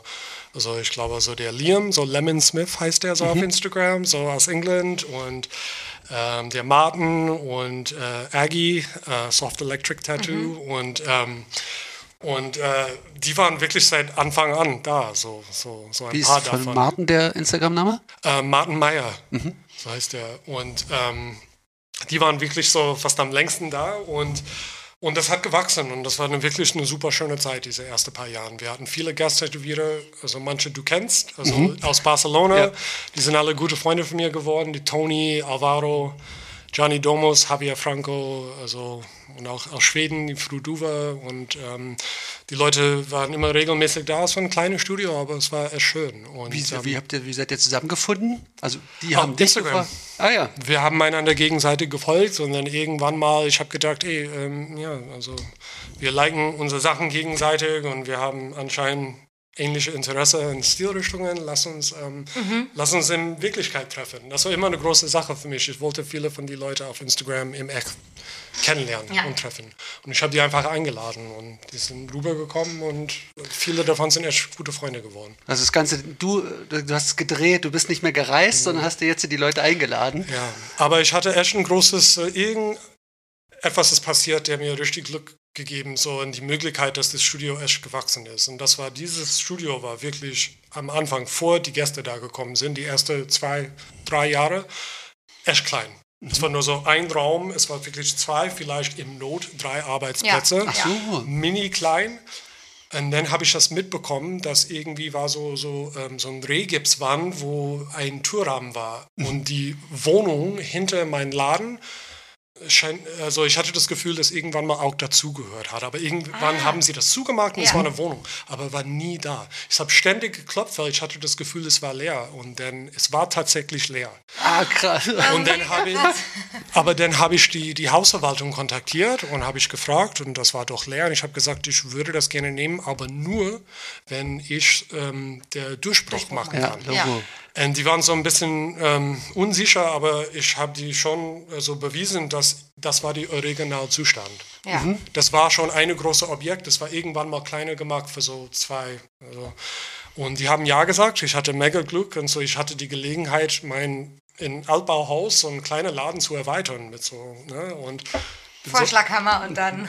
Oh, ich bin sofort, also äh, der Bau, Bau, Baumarkt war die erste Stop so nach dem Hausverwaltung. Ich habe unterschrieben, ich bin sofort so, habe so eine, so eine Hammer gekauft, sofort. Also und da hatte ich so, die, ich könnte diese extra Raum und was auch wichtig ist, eine Dusche, eine Badewanne. Ah, mega, okay. So in die Küche, ich habe ein Loftbed gebaut und ich könnte diese Gäste die Möglichkeit dort zum Schlafen Ah, haben. Ja. okay. Und ich glaube, das hat es viel leichter und so Mhm. viel mehr Leute sind gekommen wegen dieser Möglichkeit. Ja. Macht das Sinn. Ähm, ja. Bist du als Gast, du ja eh den ganzen Tag am Arbeiten und dann bringt dir das Hotelzimmer Manche gar nichts. Leute wollen ihren eigenen Platz haben, ähm, aber manche, die vielleicht unsicher, wie viel Arbeit die haben und eine Reise kostet was. Und wenn die können sparen, dass die dann schlafen, ist das super für die.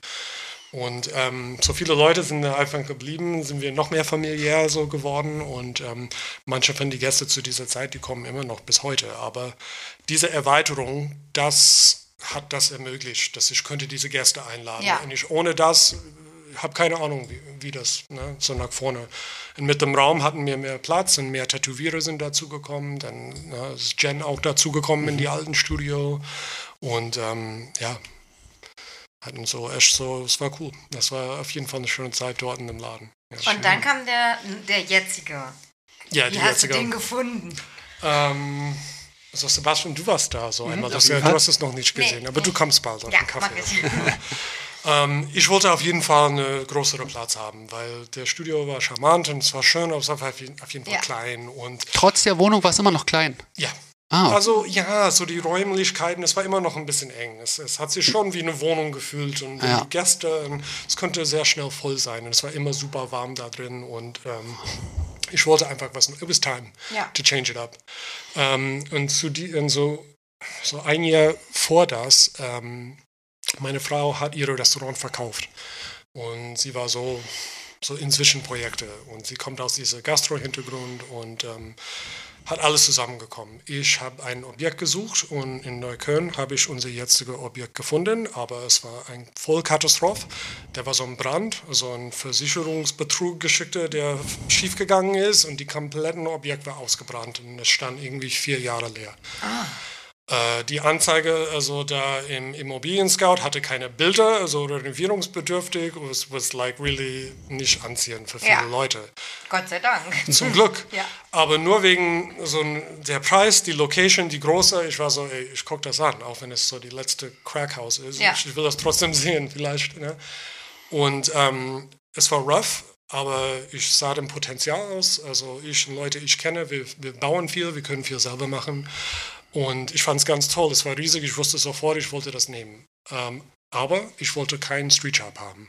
Und vorne, die Vorderraum war, war ein schöner Laden mit Schaufenster und ähm, ich war so, okay, da will ich so keine offene Tour haben, aber es wird schade. Und dann ne, mit Tanja, meine Frau, sind wir so viel geredet und dann haben wir gedacht, hm, vielleicht könnte eine Kaffeemaschine da vorne rein. Und irgendwann dann die Ideen haben sich entwickelt und dann hatten wir die Idee, hey, wir machen, äh, so Tanja macht einen richtigen Kaffee da vorne, weil das ist ihr Hintergrund, sie kann Ja. das echt gut.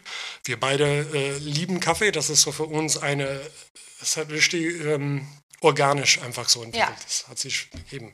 So, wir haben das angemietet, wir haben ähm, alles selber renoviert, gestrichen. Es ist immer noch ein bisschen rough, aber das war ein Vorteil für uns. Wir konnten Beton so gießen Ja, für den mega. Boden und die Wände war sowieso weiß gestrichene Backsteine, ein bisschen Und es rough. ist sowieso in.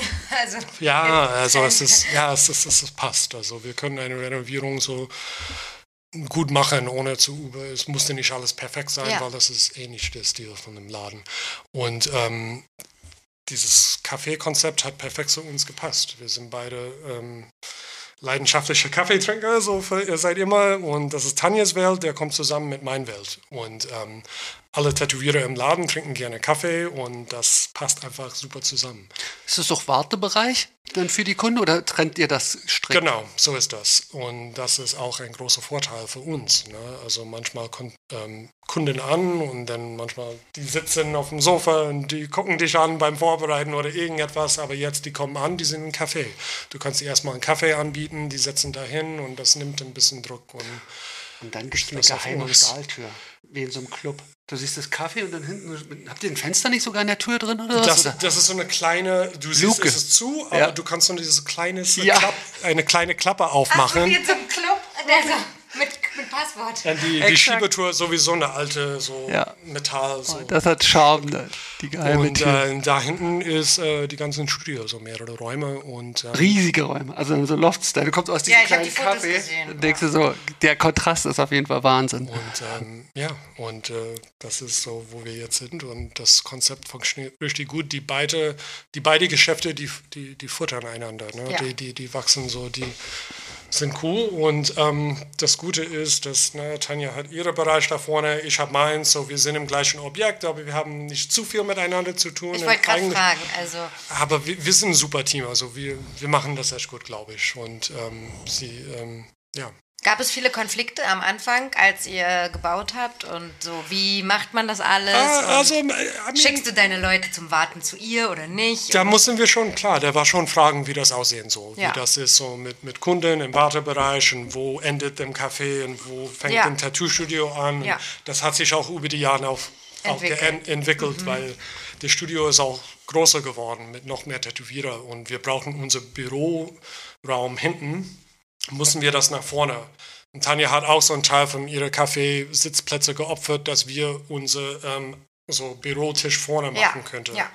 Ähm, aber davor haben wir einen kompletten Raum mit zwei Arbeitsplätzen gewonnen und so alles. Und so ist es immer so ein Give and Take. Und ähm, aber ähm, es funktioniert. Also es ist, ähm, es ist schön. Also Cool.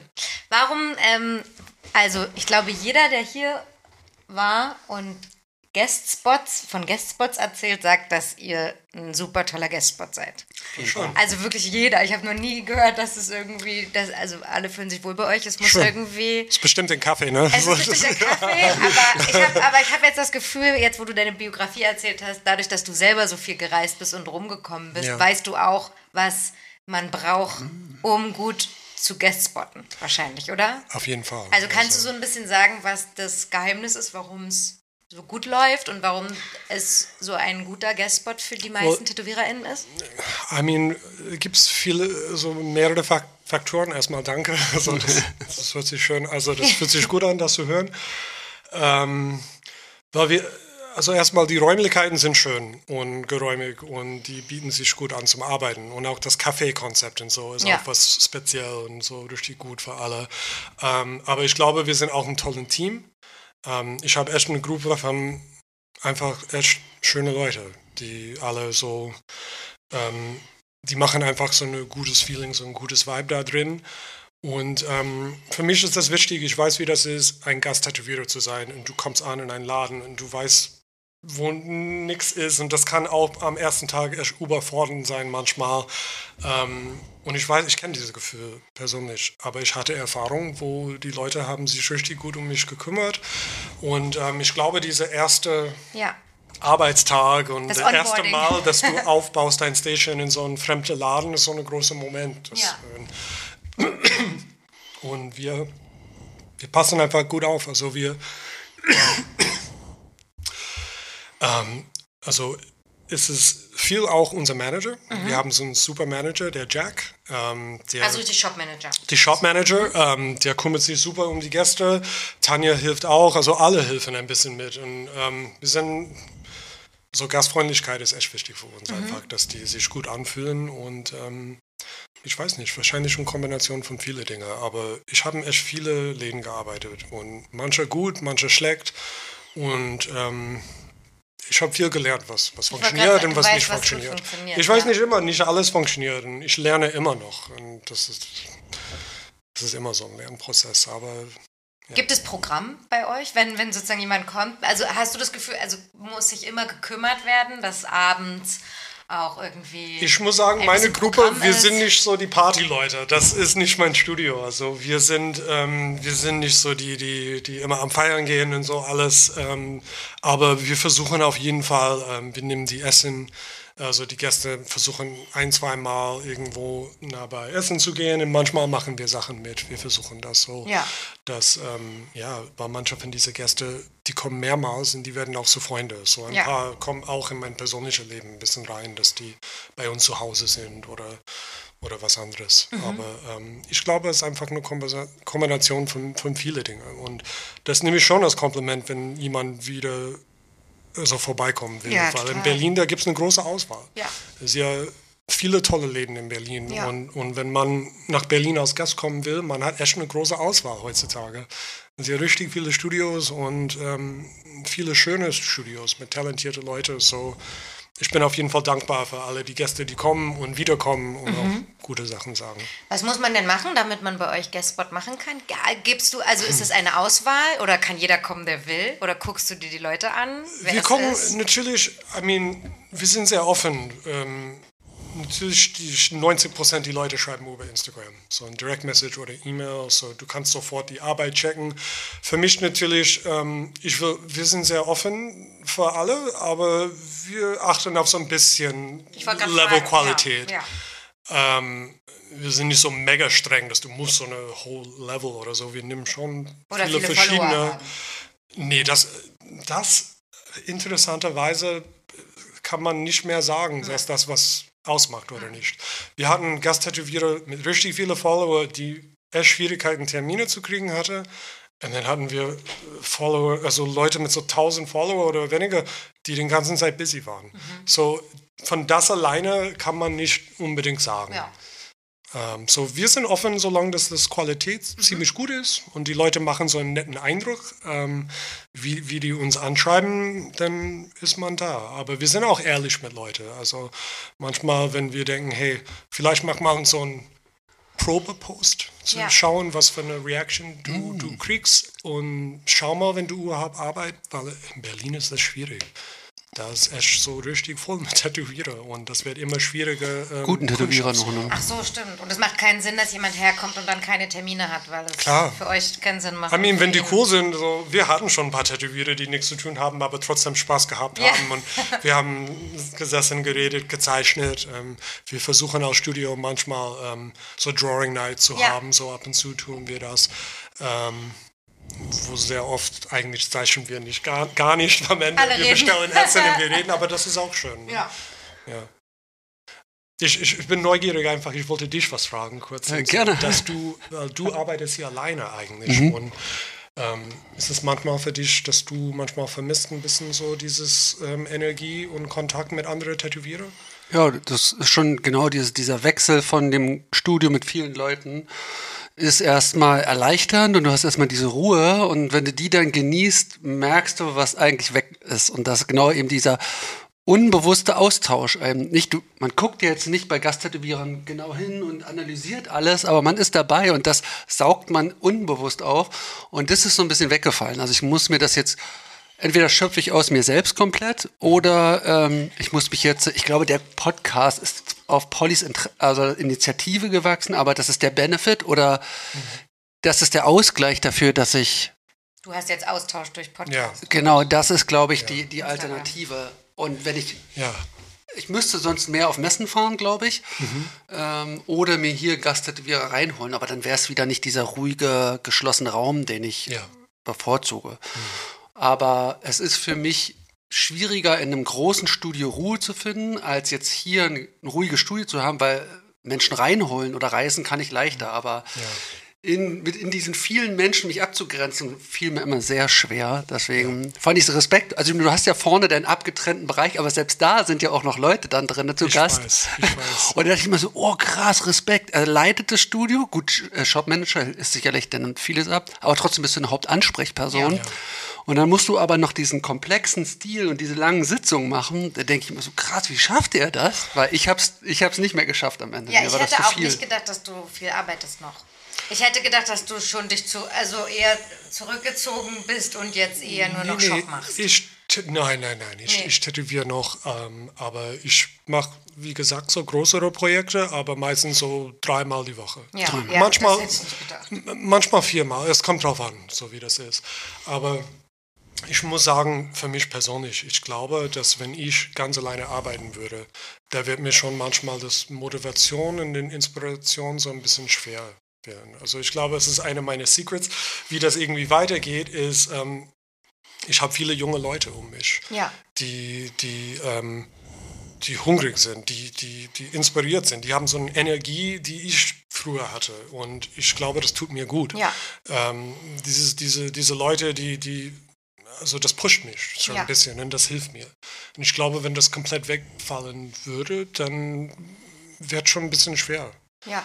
Ähm. Ich fand es auch schön, dass du vorhin gesagt hast, äh, in unserem Vorgespräch, weil Christoph Aribert hat das auch erzählt. Ja. Es ist auch so schön, also es ist ja Quatsch, alles scheiße zu finden, was jetzt neu ist. Sure. Weil die jungen Leute einen auch dazu bringen, neue Sachen zu sehen, Auf die man Fall. nicht gesehen hätte oder mit denen man nicht angefangen hätte, wie jetzt mit dem Pen dann vielleicht Klar. Oder bei Christoph war es so Instagram, dass er gesagt hat, okay, jetzt zeig mir das, wie das geht. Ja, ja, ja. Also, dass es dich auch immer noch wachsen lässt. Aber man muss mal ein bisschen. Ja. Weil man, du kannst nur so lange gegen die Zeiten und gegen so die Bewegungen so irgendwie Widerstand machen. Also irgendwann mal, ich hab's ges- ich, ich merke langsam so, so ein paar die richtig Oldtimers, die noch älter oder länger dabei als ich, die endlich eine Instagram war. Die haben Jetzt- gecrackt, ich war so, okay. Ja. Ja. Weil die merken, sonst, sonst, das, das geht nicht mehr. Ja. Ne? Du hast ja den zweiten Account schon, oder? Hattest du jetzt nicht zwischendurch mal? Ich, ja, ich, ich, ich, hab, ich hatte so einen Account, der so mit ziemlich viele Follower war und aber irgendwann mal, ähm, ich glaube, ich wollte einfach neu anfangen. Ich war, Fand ich auf jeden Fall. Alle wollen diese 100.000, aber du weißt nicht, wie viel das war. Und du sagst, ich habe jetzt meinen Account platt gemacht, ich habe einen neuen. Wie, du hast einen Account mit 100.000 Followern platt gemacht? Das war, das war ein Move. ähm, weil ich habe das wirklich vom Anfang, also direkt am Anfang, 2012, 2013, und ich habe richtig viel reingesteckt, das aufzubauen. Ja? Aber, zu der, aber über die Jahre ist natürlich langsam, na, viele Leute, die vielleicht nicht mehr den Stil mag oder viele Bots dazukommen und so. Und ich muss sagen, dass der Engagement also richtig schlecht war. Und ich habe es gemerkt, okay, trotz aller dieser Folge, ähm, na, also da passiert nicht so viel. Und ich war auch ein bisschen gelangweilt mit Instagram, muss ich sagen. Und ich hatte einfach eine Phase und ich dachte, ey, ich fange ganz neu an. Und dann ich weiß, dass alle, die mir jetzt folgen, haben richtig Bock. Die wollen Ja, mich stimmt. folgen Ja, jetzt. ja. Und ähm, ich habe es gemacht. Viele Leute, manche Leute haben gesagt, das ist mütig, manche Leute haben gesagt, das ist voll dumm. Ähm, das, aber ich habe es gemacht und ähm, ich bin total froh, weil die neue Account hat vielleicht nicht so viel wie den alten, aber den Engagement und das funktioniert genauso gut. ja. Ich merke keinen Unterschied. Ah, aber davor ist es viel mehr persönlich jetzt. Ich merke so, die Leute, ich kenne, die mich folgen, ist es so, mit so vielen Folgen, das wird manchmal so, so impersonal. It's Ja, not ja. like zufällige Leute haben Unterhaltung so zwischeneinander persönlich in deinen Kommentar oder so. Ja. So richtig so, ah, okay. weißt du, so, ich so, ey, what the fuck. Also, I don't know. Ich wollte einfach neu starten, habe ich gemacht. Es ist schon vor zwei Jahren, da gibt es kein Zurück. Äh, aber es ist okay. Das Account, was ich jetzt habe, es funktioniert genauso gut. wie vorher. Das ist, das Und in das Social Media hast du dich ja relativ gut reingestürzt, ne? Also hast du lange, du hast nicht lange gezögert, gewartet, sondern hast gleich. Nee, das Instagram war ich ziemlich schnell dabei und ähm, das hat gut gepasst, weil das war genau die Zeit, dass ich da in diesem Laden mit Marco und andere Leute und Gasttätowierer, dass ich schon sowieso, ich wollte das zeigen, was ich gemacht habe, weil ich so gerne die Sachen von anderen Leuten auch gesehen habe. Ja. Und ich wollte ein Teil von diesem Austausch sein. Ja. Und ähm, so, ich war richtig dabei. Und wie früher erwähnt, Instagram damals war anders natürlich, so ohne Werbung, ohne Algorithm. Wenn du lang Ich kann genug es mir ges- überhaupt nicht mehr vorstellen, wie du es vorhin erzählt Aber hast. es- so richtig freudig. es war eine andere Zeit, also bestimmt, da gibt es viele Tätowierer, die kennen das noch. Und das war so, wenn du lang genug runtergescrollt gescrollst, siehst du jeden Post von jeder Person, du folgst. Und Ähm, bist irgendwann am Ende vor allen Dingen. ja. Damals gab es so ein Ende. Das- Eigentlich heute, schon. heute gibt es nichts Neues Ein mehr. Nee, da gibt es immer irgendwelche Sponsor-Werbung jetzt oder gibt's immer noch Suggested. Shit. Oder, ja. ähm, aber es war ein, nicht nur das, es war viel leichter zu wachsen. Ja. Ähm, manchmal so eine dieser Pages wie Tattoo Snob oder Inked Mag oder so, wenn, wenn die deine Sachen teilen würde, das war möglich, über Nacht 800, 900 neue Folge zu kriegen. Ja. Das, so hat das damals funktioniert. Deswegen war das möglich. Mein Account jetzt wird nie so hoch wie den alten, das weiß ich. Das Ja. ist einfach fast unmöglich. Ähm, und das ist auch okay. Ja. Aber es ist einfach anders. Wie gehst du jetzt mit äh, Social Media um? Ist das, hat sich da was verändert oder macht es noch Spaß? Magst oder du es? wie, wie ist die Einstellung jetzt? Ich, ich würde sagen, vorsichtig, dass man das so fast muss. Also, was heißt muss, aber es ist so, wenn ich manchmal zwei Monate nichts poste, und das passiert manchmal, Ah, ja. da kriege ich weniger Anfragen. Ja. Das- Man merkt das. Und ich glaube, das ist bei vielen Leuten so. Was natürlich total traurig ist, das heißt, dass der ist so eine Form von Abhängigkeit oder dass es ein bisschen Pflicht ist, dass du musst ein bisschen die Arbeit in dem Social Media oder in Promotion reinstecken, Ja. in das den Kunden dann auf die andere Ende rauskommen. Es ist ähm, ein bisschen deprimierend, aber andererseits es ist wie es ist. Ja. So, ich mach mal mit, ich spiele mit, und, aber es ist manchmal schwierig. Ich habe Phasen, wo ich nichts poste, dann bin ich voll motiviert, dann poste ich so sechsmal in einer Woche und, und dann passiert was. Ne? Du, das, wenn du die Arbeit reinsteckst, das, Dann ist das, es ja auch so. Ja, das es ist stimmt. ja so. Ähm, und ich glaube, heutzutage so ganz ohne Instagram ist super schwierig. Ja. Also, außer du bist so einfach mega, mega berühmt mit äh, jahrelangen Wartezeiten oder so. Dann vielleicht muss man nicht so viel posten, aber die meisten von uns mussten das leider. Lässt du dich selbst tätowieren noch? Oder bist du, Ja, ja. bist du aus? bist du fertig mit allem? Ähm, I mean, es macht mir echt keinen Spaß natürlich. Ich Nee. bin 45 Jahre alt und das ist so, ich kriege ein Tattoo und nach 40 Minuten gucke guck ich die Uhr an, so ein bisschen so, oh fuck. So, ja.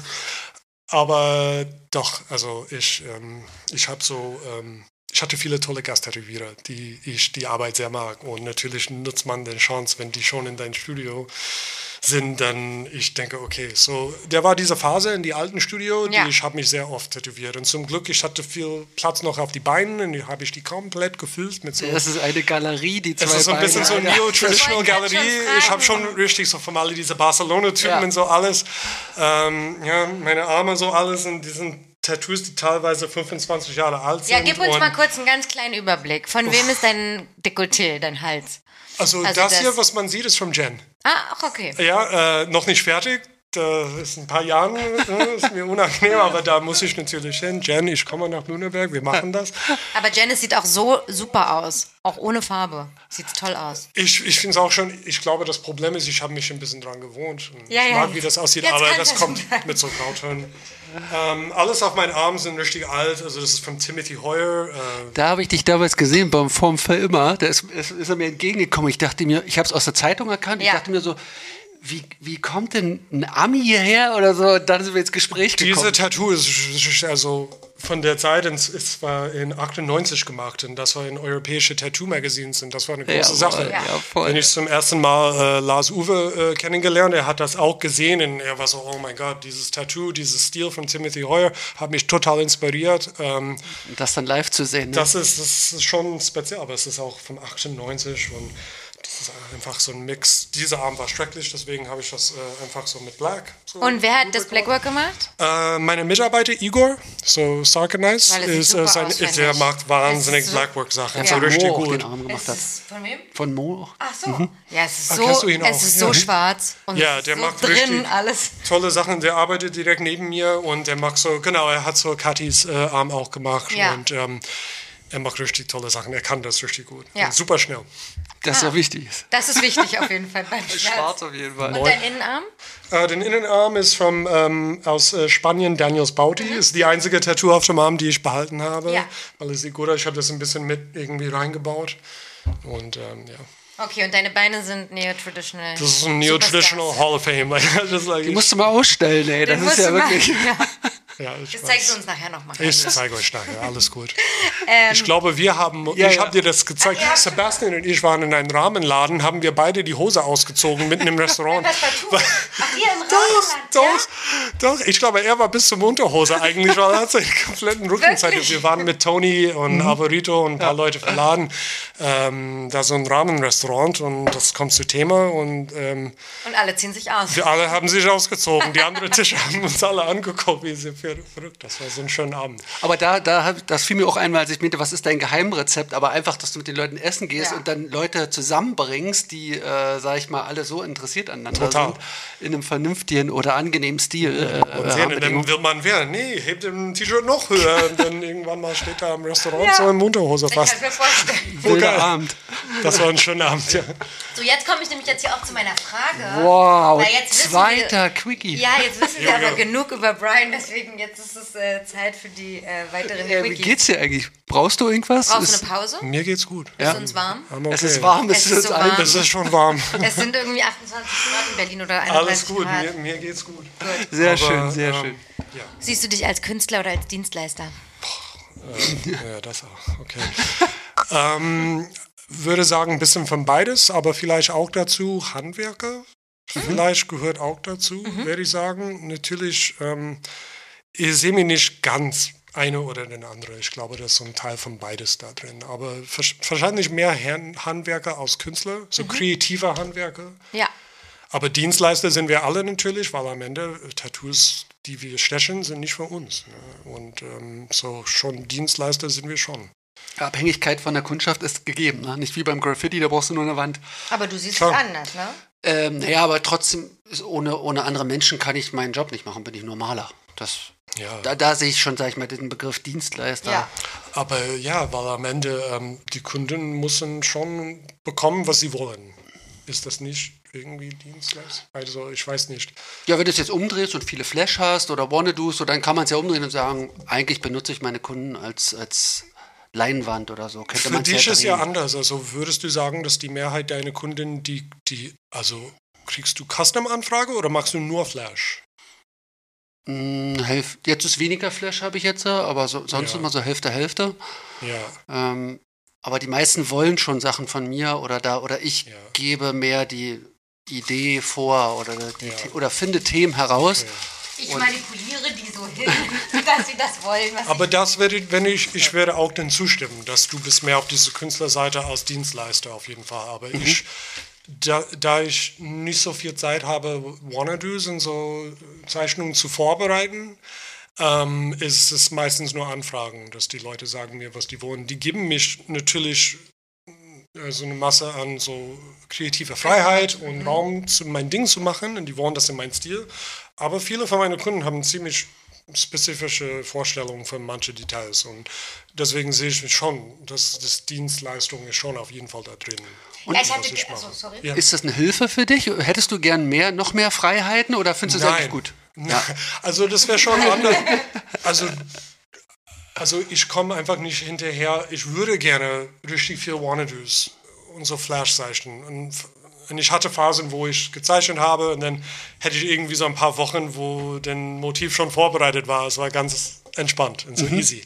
Das hätte ich gern, aber das passt in meinen Lebensstil einfach nicht rein. Ich habe zwei Kinder, also ich habe das Business hier so und mit meinem Partner in einem Café und wir machen, wir organisieren alles und ähm, und ich muss auch andere Dinge machen. Ich tattoo den ganzen Ta- Zeit, ich will vielleicht nicht zeichnen am Feierabend. Ja. ne? Total nachvollziehbar. Ja. Und deswegen, aber ich muss sagen, dass für mich, und ich glaube, Pascal, Pascal hat das auch irgendwie gesagt, dass manchmal, wenn Leute sagen, ey, mach was du willst, ist das mir auch ein bisschen überfordern manchmal. Mhm. Ich mag schon, oder, oder gibt es irgendetwas, was du immer machen wolltest? So, naja, not really. Also, ja, ja, ich, ich, ich, also ich, Schwierig. Tob dich doch mal aus.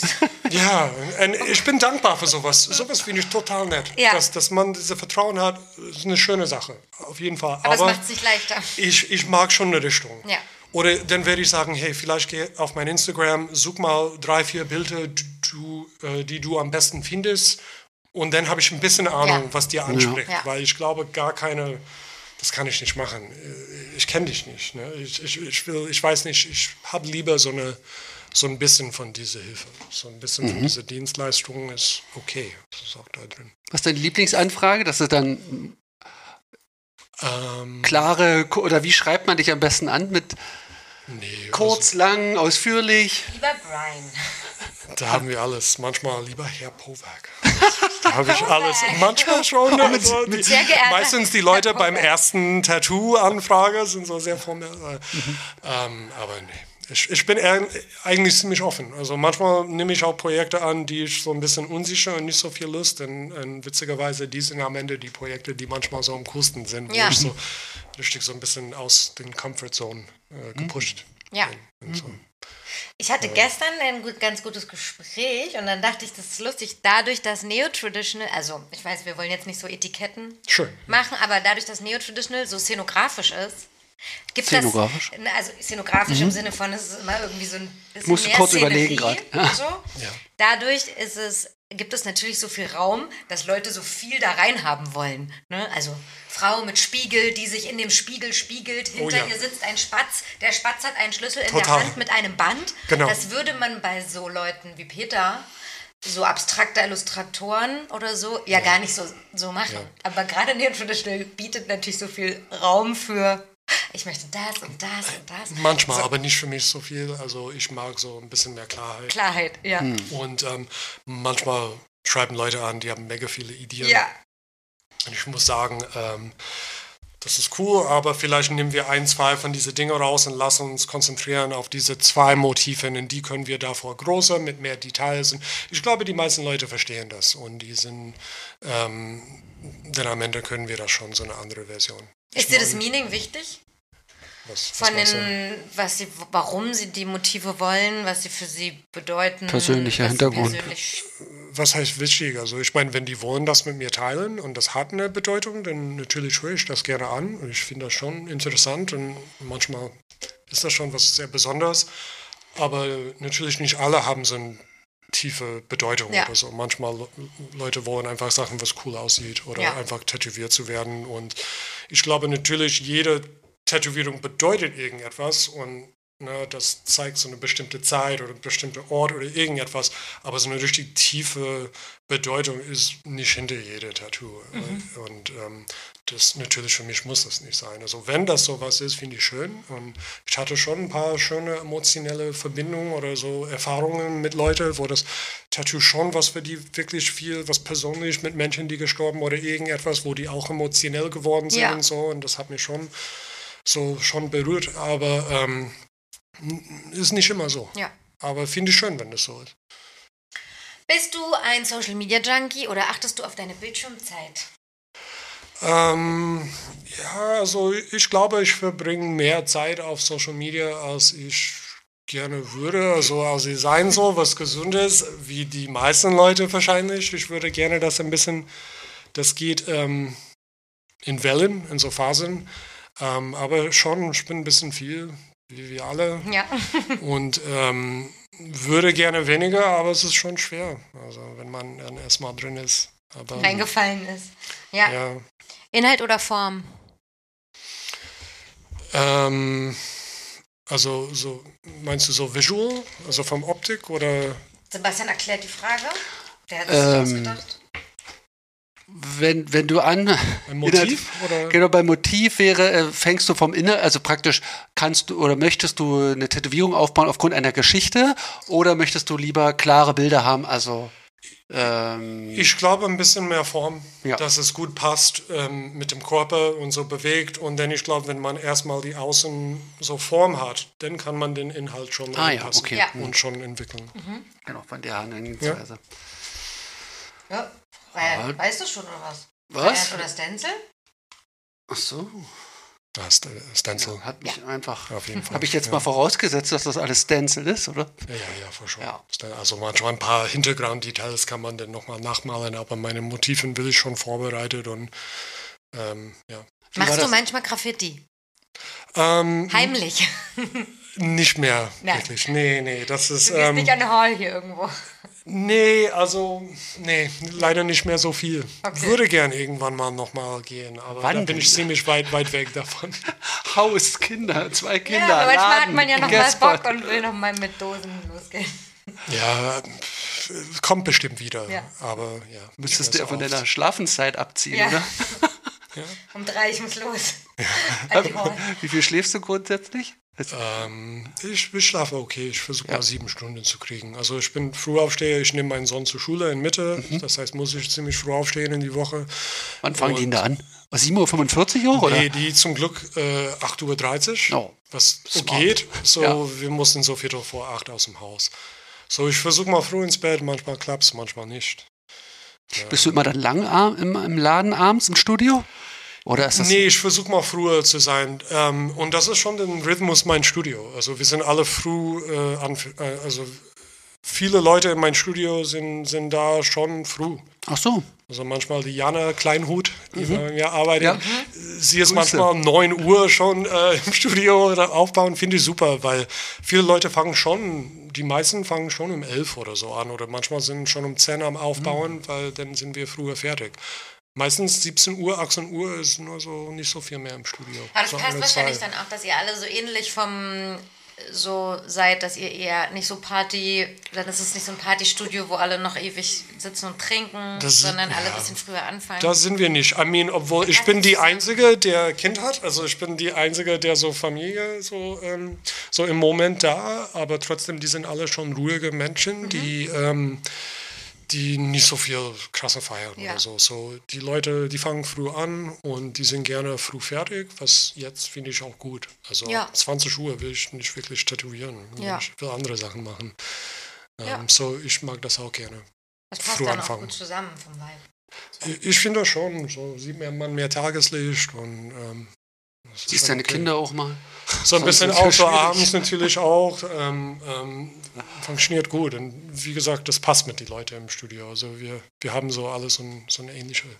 Jeder hat aber einen so. eigenen Sch- Schlüssel. Kann, jeder kann kommen oder gibt es Öffnungszeiten bei euch oder wie macht ihr Da das? gibt es gar keine Öffnungsseiten. Jeder kann kommen und gehen, wie die wollen. Die können sagen, ich gehe fünf Wochen reisen. Okay, tschüss, viel Spaß. Also Mhm. ich lasse alles, alle machen, wie die wollen. Deswegen haben wir ganz viele dabei. Manche sind Part-Time, manche sind Fulltime, aber alle haben komplett Freiheit. Und ähm, reinzukommen ist kein Problem, weil das Café öffnet um neun Ah, okay. und ist ja jemand ab acht da. Wie ist das Kaffee? Ist das dann eigentlich immer voll oder ist das wie, gibt es da Stoßzeiten oder wie, wie verträgt sich denn das dann so? Also bekommst du das überhaupt mit, wenn die Tür ist ja meistens zu dann, oder? Doch, ich bekomme das mit, weil jetzt unser Büro und so unsere Tische, wo wir, äh, wir sitzen, ist ähm, vorne. Lebender Bar. Ah, ja, ja. Das ist anders, Ah, als du stimmt. da warst. Da war so eine Hinterteil mit einem Sofa und so. Und da ist jetzt unser Büro und da sitzt also Das meistens du mit dem äh. Jack, so unser Shopmanager, dass er auch die Leute begrüßen kann und das alles leiten. Und, ähm, und dann, ähm, ja, so wir kriegen das schon hin. Das Gute ist, ähm, in die Corona-Zeit, während Lockdown, ähm, Tanja ähm, hat eine richtig schlaue Entscheidung gemacht, dass eine unserer Fenster vorne ähm, ausgetauscht für eine Schiebefenster Ah, wie ein Kiosk. Und eigentlich war das gemacht wegen einer Pandemie, aber jetzt ist das unabhängig von dem ganzen Corona-Zeit perfekt. Das heißt, viele Leute To kommen go. to go am Fenster und dann haben wir auch eine also Banke, einen Tisch draußen. Und ähm, da sitzen viele Leute draußen, auch im, im Winter so mit so einer Decke und Rauchen. Und ähm, ein paar Leute sitzen drin, aber es ist ja nicht, es ist mehr so ein Stehkaffee, mehr so für to go. Mhm. Das ist also, wir, wir erlauben keine Laptops vorne, es ist kein Café, wo man sitzt in drei Stunden Ja. oder sowas mit alle. Es ist mehr so, kriegt man so einen guten Kaffee oder so einen Kuchen und dann, ja, sitzt Geht's draußen oder Ja. kurz und dann äh, geht es weiter Ja. danach. So, das ist, ähm, das ist schon busy so manche Zeiten, aber es ist nie etwas. Also im Studio kriegen wir nichts davon mit, wegen dieser, Ja, dieser ja. harte, also diese Gefängnistour. So. Ja. Der Club im Club. Ja. Ähm, nee, deswegen, äh, genau, stimmt, das ist nicht so ein, normalerweise hängen Leute rum und sind auf ihren Laptop, arbeiten da und Ja, dann wäre es ja. voll, das, ah, das ist der Unterschied. Mhm. Verstehe. Ja. Haben wir schon geklärt? Wenn du dich entscheiden kannst, würdest du lieber einen Handrücken tätowieren oder einen ganzen Rücken? Ähm, Handrücken, Handrücken. ja. Das war ein Quickie, gut. Geil, oder? Ja, lass uns schnell. Pro- Was ist dir wichtiger, der Prozess oder das Endprodukt? Ähm, was heißt wichtiger? Oder was, auf was Ist der arbeitet Weg das Ziel oder ist das Ziel das, was wichtig ist? Wenn ich eins aussuche, dann, dann, dann Ergebnis. Ja. So wahrscheinlich für mich. Also du baust den Prozess nicht aus und genießt ihn, und, sondern du bist ergebnisorientiert. Ich meine, ich, ich durch. das zum Tätowieren, aber es ist schon harte Arbeit manchmal, Mhm. du weißt das. Also nach 25 Jahren, ich habe Tage, wo Tätowierung immer noch super schwer ist für mich. Und ähm, nicht jeden Tag ist dein Tag. Das ist etwas, was ich ganz schwierig finde mit Tätowierung allgemein. Ne? Die Kunden, die vielleicht überlegen jahrelang, ne? die suchen einen Tätowierer aus, die sparen Geld, die machen einen Termin, die warten drauf, die reisen an. Es ist für die dieser ein Tag ist so eine lange Ding, aber für uns ähm, ist es ein Arbeitstag. Wir sind Mhm. auch normale Menschen, right? Und ähm, wir haben auch schlechte Tage Die manchmal. Wichtigkeit ist so anders, ne? Und die erwarten, die haben richtige Erwartungen, Ansprüche. das ist ein Und das ist okay. Und wir, wir geben unser Bestes, das zu erfüllen und das zu machen, aber, aber manchmal haben wir auch manchmal so schlechte Tage und ähm, wir versuchen trotzdem das Beste zu geben, aber ist sehr schwierig. Es ist einfach nur, also ich finde Tätowierung manche Tage echt easy und so. Und ich habe andere Tage immer noch, wo ich finde es total schwer. So von so das Arbeit selber oder manchmal mit den Kunden oder Ja. irgendetwas. Und manchmal habe ich Tage, wo ich bin einfach nicht meine Beste. So sehr so, manchmal. Stehst du unter Druck? Ähm, also manchmal schon. Wahrscheinlich aus diesen Gründen. Ähm, vielleicht habe ich einen Tag, wo ich fühle mich nicht so ganz fit. Also auch wenn es nicht oft passiert, manchmal. Ich weiß, okay, heute ist wirklich nicht mein Tag. So, so ein Stress oder man fühlt sich nicht toll oder man ist abgelenkt von anderen Dingen. Ähm, aber dann diese Kundin vielleicht ne, nimmt den Zug aus München oder irgendetwas und ist total aufgeregt und ist super nett und super positiv und hat so ein Ding. Und dann fühlt man sich schon ein bisschen unter Druck so manchmal. Aber, aber manchmal unter Druck ähm, funktioniert auch gut. Manchmal Ja. arbeiten wir auch gut so unter Druck oder mit Deadlines oder mit Stress. Ähm, viele Tätowierer ich kenne und so, die, Ja. die arbeiten fast nur so, so Ja. unter solche Zustände. So. Ja, finde ich auch nur, dass dieses, dass es weh tut und dass die Leute nicht ewig Zeit haben, hilft auch, weil wenn ich ein Bild malen würde, würde ich das nie in der Zeit schaffen, weil es eine Tätowierung ist, ne? Findest du, dass du, dass du schnell tätowierst? Äh, nee, glaube ich nicht. Also ich habe, ich, da würde ich auch sagen, bin ich mehr Künstler, weil ich merke immer wieder Kollegen oder Kolleginnen, gibt Leute, die handwerklich begabt, begabt sind und ich, ich brauche eine ganze Weile, ehe ich den schnellsten, besten Weg finde und andere Leute machen es so einfach. Äh, ich muss das durch andere Sachen ausgleichen irgendwie. Aber am Deswegen. Ende ist nur die Ergebnis, was zählt. Ne? Ja, Oder ist für Genau. dich auch der, äh, der Weg auch? Ich habe es jetzt in den letzten Jahren eher gemerkt, dass der, dass der Prozess wichtiger ist. Aber früher, ich kenne das auch, dieses ist eigentlich nur das Bild wichtig, das Foto wichtig ähm, und was dazwischen ist, ist egal. Oder das, äh, das muss ich irgendwie hinkriegen, mich irgendwie durchkämpfen. Und jetzt merke ich mit den Jahren oder auch jetzt in dieser Privatstudio-Atmosphäre, dass es miteinander der Austausch oder Manchmal bin ich auch mitten im Tätowieren und bin irgendwie entspannt und denke, ist geil, ist schön. Ich bin gerade mit einem Menschen zusammen, den ich mag. Ich mache das, was ich mag und empfinde Freude, Liebe. Äh, und das kenne ich von früher nicht, weil das wirklich dieses Ackern Ja. auf diesen Orgasmus, auf diesen äh, Endergebnissen, ähm, das hat sich ein bisschen geändert. Aber ich glaube, in so einem großen Studio könnte ich das, wäre mir das überfordernd und dann würde ich auch auf den Feierabend oder aufs Ergebnis hinarbeiten. Das kann ich jetzt hier in dieser ruhigen Atmosphäre, weil ich es hier genießen kann, aber in so einem, deswegen so als Gasttätowierer, also würde ich mich auch erstmal freuen, wenn ich so einen Gastgeber wie dich hätte, der mich da unterstützt.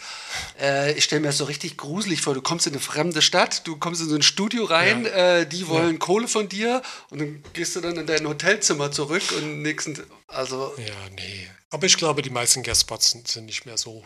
Nee. Wie das so, dass ich glaube, die sind schon ah, das wird sich so auch verändert haben, ja. Das hat sich schon ein bisschen verändert. Das war Du früher. magst noch- kein Guest-Spots mehr, ne? Ich habe noch nie ein. Ich glaube, ich habe. Doch, ich habe einen gemacht. Ja. Ein Guestspot und eine Convention. Vielleicht muss das nochmal ausprobieren. Ja. Du Geh kannst zu doch mal uns zu kommen. Komm mal rüber, du kannst ein Einfach Tattoo mal machen. einen Versuch, nur Einfach ein nur so- Bezirk. Das- ein anderer Bezirk ist ja auch schon Komm, ich, heraus. ich mache ein Tattoo hier und du machst eins bei mir. Wir machen so einen Austausch einmal. Genau, wir Lass tauschen die. Läden einfach. Ich meine das ernst. filme do euch dabei. Krass. Let's do it, ich mache eins hier, wenn ich darf. Brian will auch, Das wenn wir du- endlich mal alleine im Ja, genau, ich kriege meine Ruhe jetzt. Das können wir machen, das ist eine gute Idee. Einfach nur zu schauen, wie die Erfahrung für uns beide. Ja, aber ich muss euch danach interviewen. Oh, ich, bin jetzt schon auf, ich bin jetzt schon Jetzt aufgeregt hat in er dem schon Nahen. Ja. Ich arbeite aber nicht auf deinem Arbeitsplatz, weil die Leute dann zu mir kommen und mich fragen. Obwohl, du hast einen Shopmanager. Der übernimmt es ja. Was übernimmt denn der eigentlich? Also ich habe noch nie mit einem Shopmanager gearbeitet. Well, äh, also Jack macht echt viel. Also muss ich jetzt Hallo zu Jack sagen, weil er Grüße. macht eine wahnsinnige Arbeit und Auch ist ein für toller alle Typ. Für alle Leute, er, die da er macht arbeiten? meine E-Mails und Termine und so Ja. alles. Ähm, und er ähm, organisiert den ganzen Studio, also die ganzen Supplies, die Inventar, also die Bestellung äh, so von alles, die wo das alles gelagert, dass alle die, wir haben so drei verschiedene Räume, so alle mit Schränken und alles, dass alles aufgeladen ist, das ist Wow. immer da. Und ich glaube, das gehört auch dazu, warum die Leute so auch gerne bei uns arbeiten, Ja. weil wir Ach ja, stimmt. mega, Wenn die Hälfte fehlt, da kotzt der richtig wir ab. haben neun Arbeitsplätze und Neun? Ähm, neun. Oh. Und, ähm, und dass alles da ist. Und der macht das super, dass alles immer so voll ist, dass man muss nicht denken, oh, wo ist das, wo ist das. Und ähm, er macht das alles, so, so sowas. Und die ganzen Kunden empfangen. So, die Kunden kommen, er begrüßt die alle, der Ach, gibt das die, die? Einverständniserklärung, so, die machen das. Und dann geht er hinten und sagen, ey, äh, Brian, äh, deine Kundin ist da. Und ähm, der ist so das, der, der Face, was man so als erstes sieht in Wow. Sticks and Stones. Und ähm, das ist richtige Bereicherung für den Studio. Also, Also- in unserer Größe ist das wichtig. Also, Das ist ja voll angenehm. Also du bist, äh, du kannst erstmal für dich aufbauen, hast deine Ruhe Ja. und vorne übernimmt es den ganzen Anfangskram, der für mich auch schwierig ist. Manchmal so dieses, wenn mich gerade, wenn ich Nee, wenn, nicht kenne. wenn, wenn du zu uns kommst, du musst das nicht machen. Also der wird kommen und irgendwann, er wird sagen, ey, äh, Sebastian, dein, dein Kundin ist da, sie sitzt, sie trinkt Kaffee vorne, ganz entspannt. Wenn du so weit bist, sag Bescheid, ich bring sie rein. ah, herrlich. Ich mache einen Termin bei dir, wenn du bei ihm tätowierst. Sehr gut. Das wird übrigens machen ausgestrahlt, dann müssen wir das ja wirklich Ja, machen. wir machen die volle Experience. Ich zahle nur nicht. Aber es ist auch Also angenehm. ich zahle bei. Brian. Nee, du musst ja Ah, nicht nee, ich muss abgeben. Ja, Nein, du gibst nicht ab. Und er ist ja dafür hier. Ja, so, gut. Ab. So, Bringst weil- mir ein paar Sticker oder so. Ja, er hat keine Sticker. Nee, okay. Jetzt vom. Podcast, danke Jetzt dir. wir vom Podcast Postkarte. Ein paar von diesen Kaschen. Habt, habt, ihr, habt ihr Merch viel? Macht ihr viel so Sticker, Werbung, T-Shirts, der ganze... Äh, würden wir gerne, so immer ab und zu. Ich hatte so ein paar Mal, ich habe so T-Shirts und Hoodies von Six and Stones gemacht, aber ich bin nicht mega gut in dieses so Advertising und so alles. Deswegen. Dann posten wir so ein bisschen auf Instagram.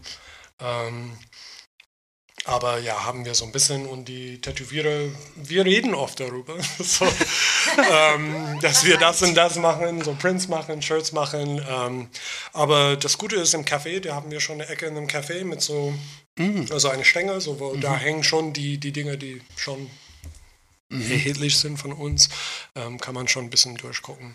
Äh, haben wir ein paar Dinge, aber nicht viel. Würden wir gerne. Ich weiß, manche Leute so machen das toll, so wie Jen oder andere Leute, die machen richtig viele Dinge und das, das, das läuft super für die und so. Das sind Aber ja schon richtige Brands dann, ne? Also Ja. schon richtig Modestil, wo du denkst, puh. wenn man das gut machen kann und so gut promoten und hat so Ja. die richtigen Models und fotografiert, dann klappt das so echt gut. Und ich meine, cool.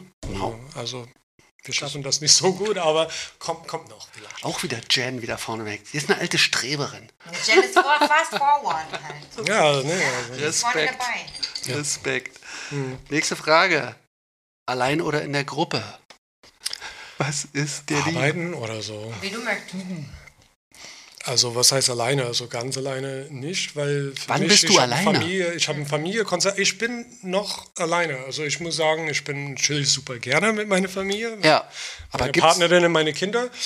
Ähm, aber ich bin jemand, der braucht ziemlich viel ähm, Fre Freizeit und Alleinezeit. Und das, ähm, dieser Raum ähm, gibt mir auch, also Tanja gibt mir auch dieses Raum, das oft, dass ich immer so vielleicht zwei Wochen nach die Staaten fahren und Ah. besuche mal Familien. Manchmal gehen wir zusammen, aber oft gehe ich alleine. Ähm, und ähm, ich arbeite ein bisschen, aber ich nehme auch meine Zeit alleine. Also vor der Pandemie war ich immer so zweimal im Jahr ähm, nach Hongkong gegangen. Mhm.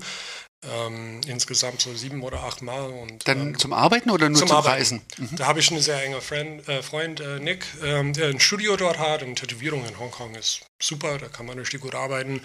Und das ist eine meiner Lieblingsstädte. Ähm, und da, das habe ich, also einmal ähm, hatten wir einen Babysitter mit den Großeltern ähm, äh, besorgt und Tanja ist- war eine Woche mit mir in Hongkong, aber jedes andere Mal war ich alleine. Also ich mache schon Reisen und ich nehme schon viele alleine Zeit. Das brauche ich auch. Ja. Das ist, unsere Beziehung ist gut so, weil wir geben einander echt viel Raum, so das zu machen. Ähm, so ich glaube, vielleicht lieber alleine als in die Gruppe. Aber ich glaube, im Arbeiten, Studio bin ich fast immer in der Gruppe und das ist auch okay, weil ich mag die Gruppe, das hilft. Ja. Wie du meintest, so auch so, äh, auch in meinem Raum habe ich auch zwei andere. Aber das ist der Igor, der cool ist und auch der Bobby, äh, Bobby And Anders. Ähm, der ist auch so persönlich ein guter Freund von mir und ich mag die Leute einfach, die um mich sind. Ist da viel Austausch mit oder macht jeder so sein Ding? Ist es ruhig bei euch oder schreit Ähm, einer über Ich, ich muss sagen, das ist ein Studio voll of so das ist ein Haufe Int Introverts, also Ja, das- so- introvertierte das Leute. trifft's. aber das ist gut, weil Ja, wenn, du, wenn, wenn, du, wenn du neue Arbeitsplätze hast und manchmal noch mehr Leute da, ähm, das kann sehr schnell laut man, und ja. überfordert, aber weil alle introvertiert, ähm, es geht. Ja. Und man sagt, also manche Gäste sagen, ey, ihr seid so viele Leute, aber irgendwie hatte ich nicht das Gefühl, dass Ja. es so busy war oder dass es zu viele Leute da waren. Ja. Das ist ein gemeinsamer Nenner. ne? Also sind Künstler, alle so introvertiert, Workaholics, Ähm, Arbeiter. Ja, Max Und- war ja auch da und der hat das auch gesagt, dass äh, ein Freund von uns war. Wer? Äh, Ja. Max war bei euch, ein Ja. Freund von uns. Ja. Kein Tätowierer, ähm, aber er hat auch gesagt, dass es sehr angenehm ist. Es wirkt angenehm, obwohl es Obwohl groß es ist. und groß ist sozusagen, ja. Ähm, wir sind aber, also Austausch gibt es auch, nicht immer. Manchmal ist jeder so für sich und macht sein Ding, aber manchmal ist er auch viel Austausch. Also man, man, ähm, wir gucken einander so manchmal so zu und wir versuchen uns gegenseitig zu unterstützen. So. Gehst du dann abends, also fragst du dann nochmal, also, bist du im Austausch so direkt, so nach dem Motto, du gehst mit einem Entwurf hin und fragst, wie du das findest? Oder wie sieht Austausch bei euch aus? Weil ist ja, wenn jetzt ein Kunde dabei ist, auch mal ein bisschen schwierig. Kritik üben ist schwierig oder wie. Ja, so Negativkritik ja. oder so nicht so vor dem Aber ihr habt ja Kunden. hinten noch ein Zimmer für, wo, also ein, das Arbeitszimmer, ne? Äh, Genau, also diese, also diese Büro gibt es nicht, wie, wie, gesagt. Also Ach, das war damals nur, ne? Ich glaube, das war damals ist, im ähm, Gespräch. das ist so vorne jetzt dieses Büro jetzt und Ah, da jetzt hinten ist ein verstanden. Mhm. Arbeitsplatz da so und dann der ist ein ganz hinten Raum da mit dem Supplies, Mhm. das Bett für die Gäste, so ein Sofa. Ähm, aber vorne, so auf dem Tisch. Manchmal wir schauen, also wir gucken Motive voneinander an Mhm. und stellen Fragen. Sehr oft beim Stencil, so hm, ist das gerade, ist es nicht, also sowas. Ähm, und manchmal reden wir über Tattoos, manchmal nicht. Also manchmal, wie gesagt, viele schüchterne Leute dabei auch und ähm, Ja. es ist, es ist sehr unterschiedlich. Aber ich meine, es ist ja auch clever, ähm, Kritik oder miteinander beim Stencil zu machen und nicht danach, wenn schon alles gestochen ist.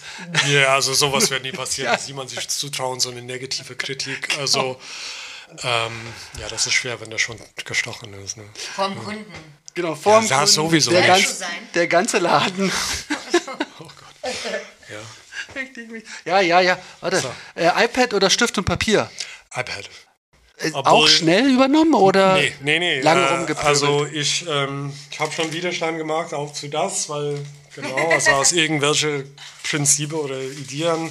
Aber genau wie bei dem Pen, ich habe das einfach beobachtet, ein Gast nach dem anderen. Ich war so, pff, ja, das ist, das ist Ist- super praktisch, super easy, das spart Papier, Materialien, Geld und das ist einfach praktisch. Und aber es, so läuft es einer nach den anderen. Wenn es jetzt einer machen würde, würde man noch abwarten, aber es machen zwei, drei, vier und dann Die, du, die letzte in unser Laden war die Aggie. Also Agnieszka, so war sie so, sie macht richtig viele Kunst und Illustrationen, so außerhalb Tattoos, die ganz toll sind. Und sie war die letzte. Sie war so die eine, wo ich dachte, hm, vielleicht schafft sie das wirklich nie einzukriegen. Ja. Und dann irgendwann mal ist sie auch so die letzte gekippt und äh, sie hat das auch. Und ähm, ja, aber ja, iPad, auf jeden Fall. Da könnte ich nicht zurückgehen. Alter. Ich glaube, wir haben keine. Go. ich, ich überlege gerade, wer noch konsequent ohne iPad arbeitet. Sebastian Brade. Ja, da gibt es ein paar auf Grüße, jeden mein Fall. Lieber. Felix, glaube Brade. Arzen hat auch gesagt. Felix, ja. Lars da gibt es gibt schon einige. Ja. Ich habe schon ein paar gesehen, genau. auf jeden Fall. Aber ich glaube, in, ja, in unser Studio. Würdest du dich eher als aufgeschlossen oder eher als zurückhaltend bezeichnen? Also ich glaube ein bisschen zurückhalten, aber von die Leute, die in meinem Kreis oder sind, Mhm. wenn ich so mich gut mit Leuten verstehen etwas, dann bin ich schon aufgeschlossen. Ja, kann ich sagen. Die sind schwierige Fragen, die sind nicht so eine oder die andere. Also die sind, das ist immer so ein Mittelraum. Warte mal, was, wenn mein Stapel kommt. Ah, here we go. Los und wechseln. Himmel, mach du. Nee, nee, okay. dann Weil hier nochmal. ist Deep Talk. Ach shit. Custom Design, Custom Design, Chaos oder Ordnung? Äh, ja, also das, da, da, da, da stehe ich in die Mitte davon. Ich bin nicht eine oder die andere. Also ich war schon vielleicht viel mehr chaotisch, als ich jünger war. Jetzt habe ich ein bisschen mehr Ordnung, aber so ein bisschen beides. Wenn ich eins aussuchen muss, dann wahrscheinlich Ordnung. Bin Aber fast jetzt- 20 Jahren in Deutschland. Ja. Also das ist mir ein, also eingefärbt. Weil, wenn du das erzählt hast, wie dein Jugendleben war, das hört sich dann eher nach Chaos an. Also als Chaos positiv jetzt. Ist jetzt hat Ja, immer ja. so einen negativen Beigeschmack. Aber auch eine Ordnung in den Ja. Chaos. Kreativität als Flucht oder als Lösung? Flüchtest du dich aus der Realität durch deine Kreativität? oder? Ja, so weit aus der Realität darf ich nicht mehr wirklich fliegen, so, so mit alle die Verantwortung. berichte, ja. Aber schon vorher, früher war das auch Pflicht und Mhm. jetzt ist, Stimmt, Verantwortung, ne? Das ist ein starkes Wort. ja, ja. Kannst nicht einfach abhauen. Obwohl man kann auch natürlich das als Escape, als Getaway so von den Alltag. Könnte man auch Mhm. nutzen. Also nicht nur, weil man Verantwortung hat, heißt nicht, dass du nicht mehr kreativ flüchten ja, ja, Ja. stimmt. Sicherlich nicht, aber Nähe oder Distanz? ja. Distanz. Er Aber nicht für alle, nicht für so alle.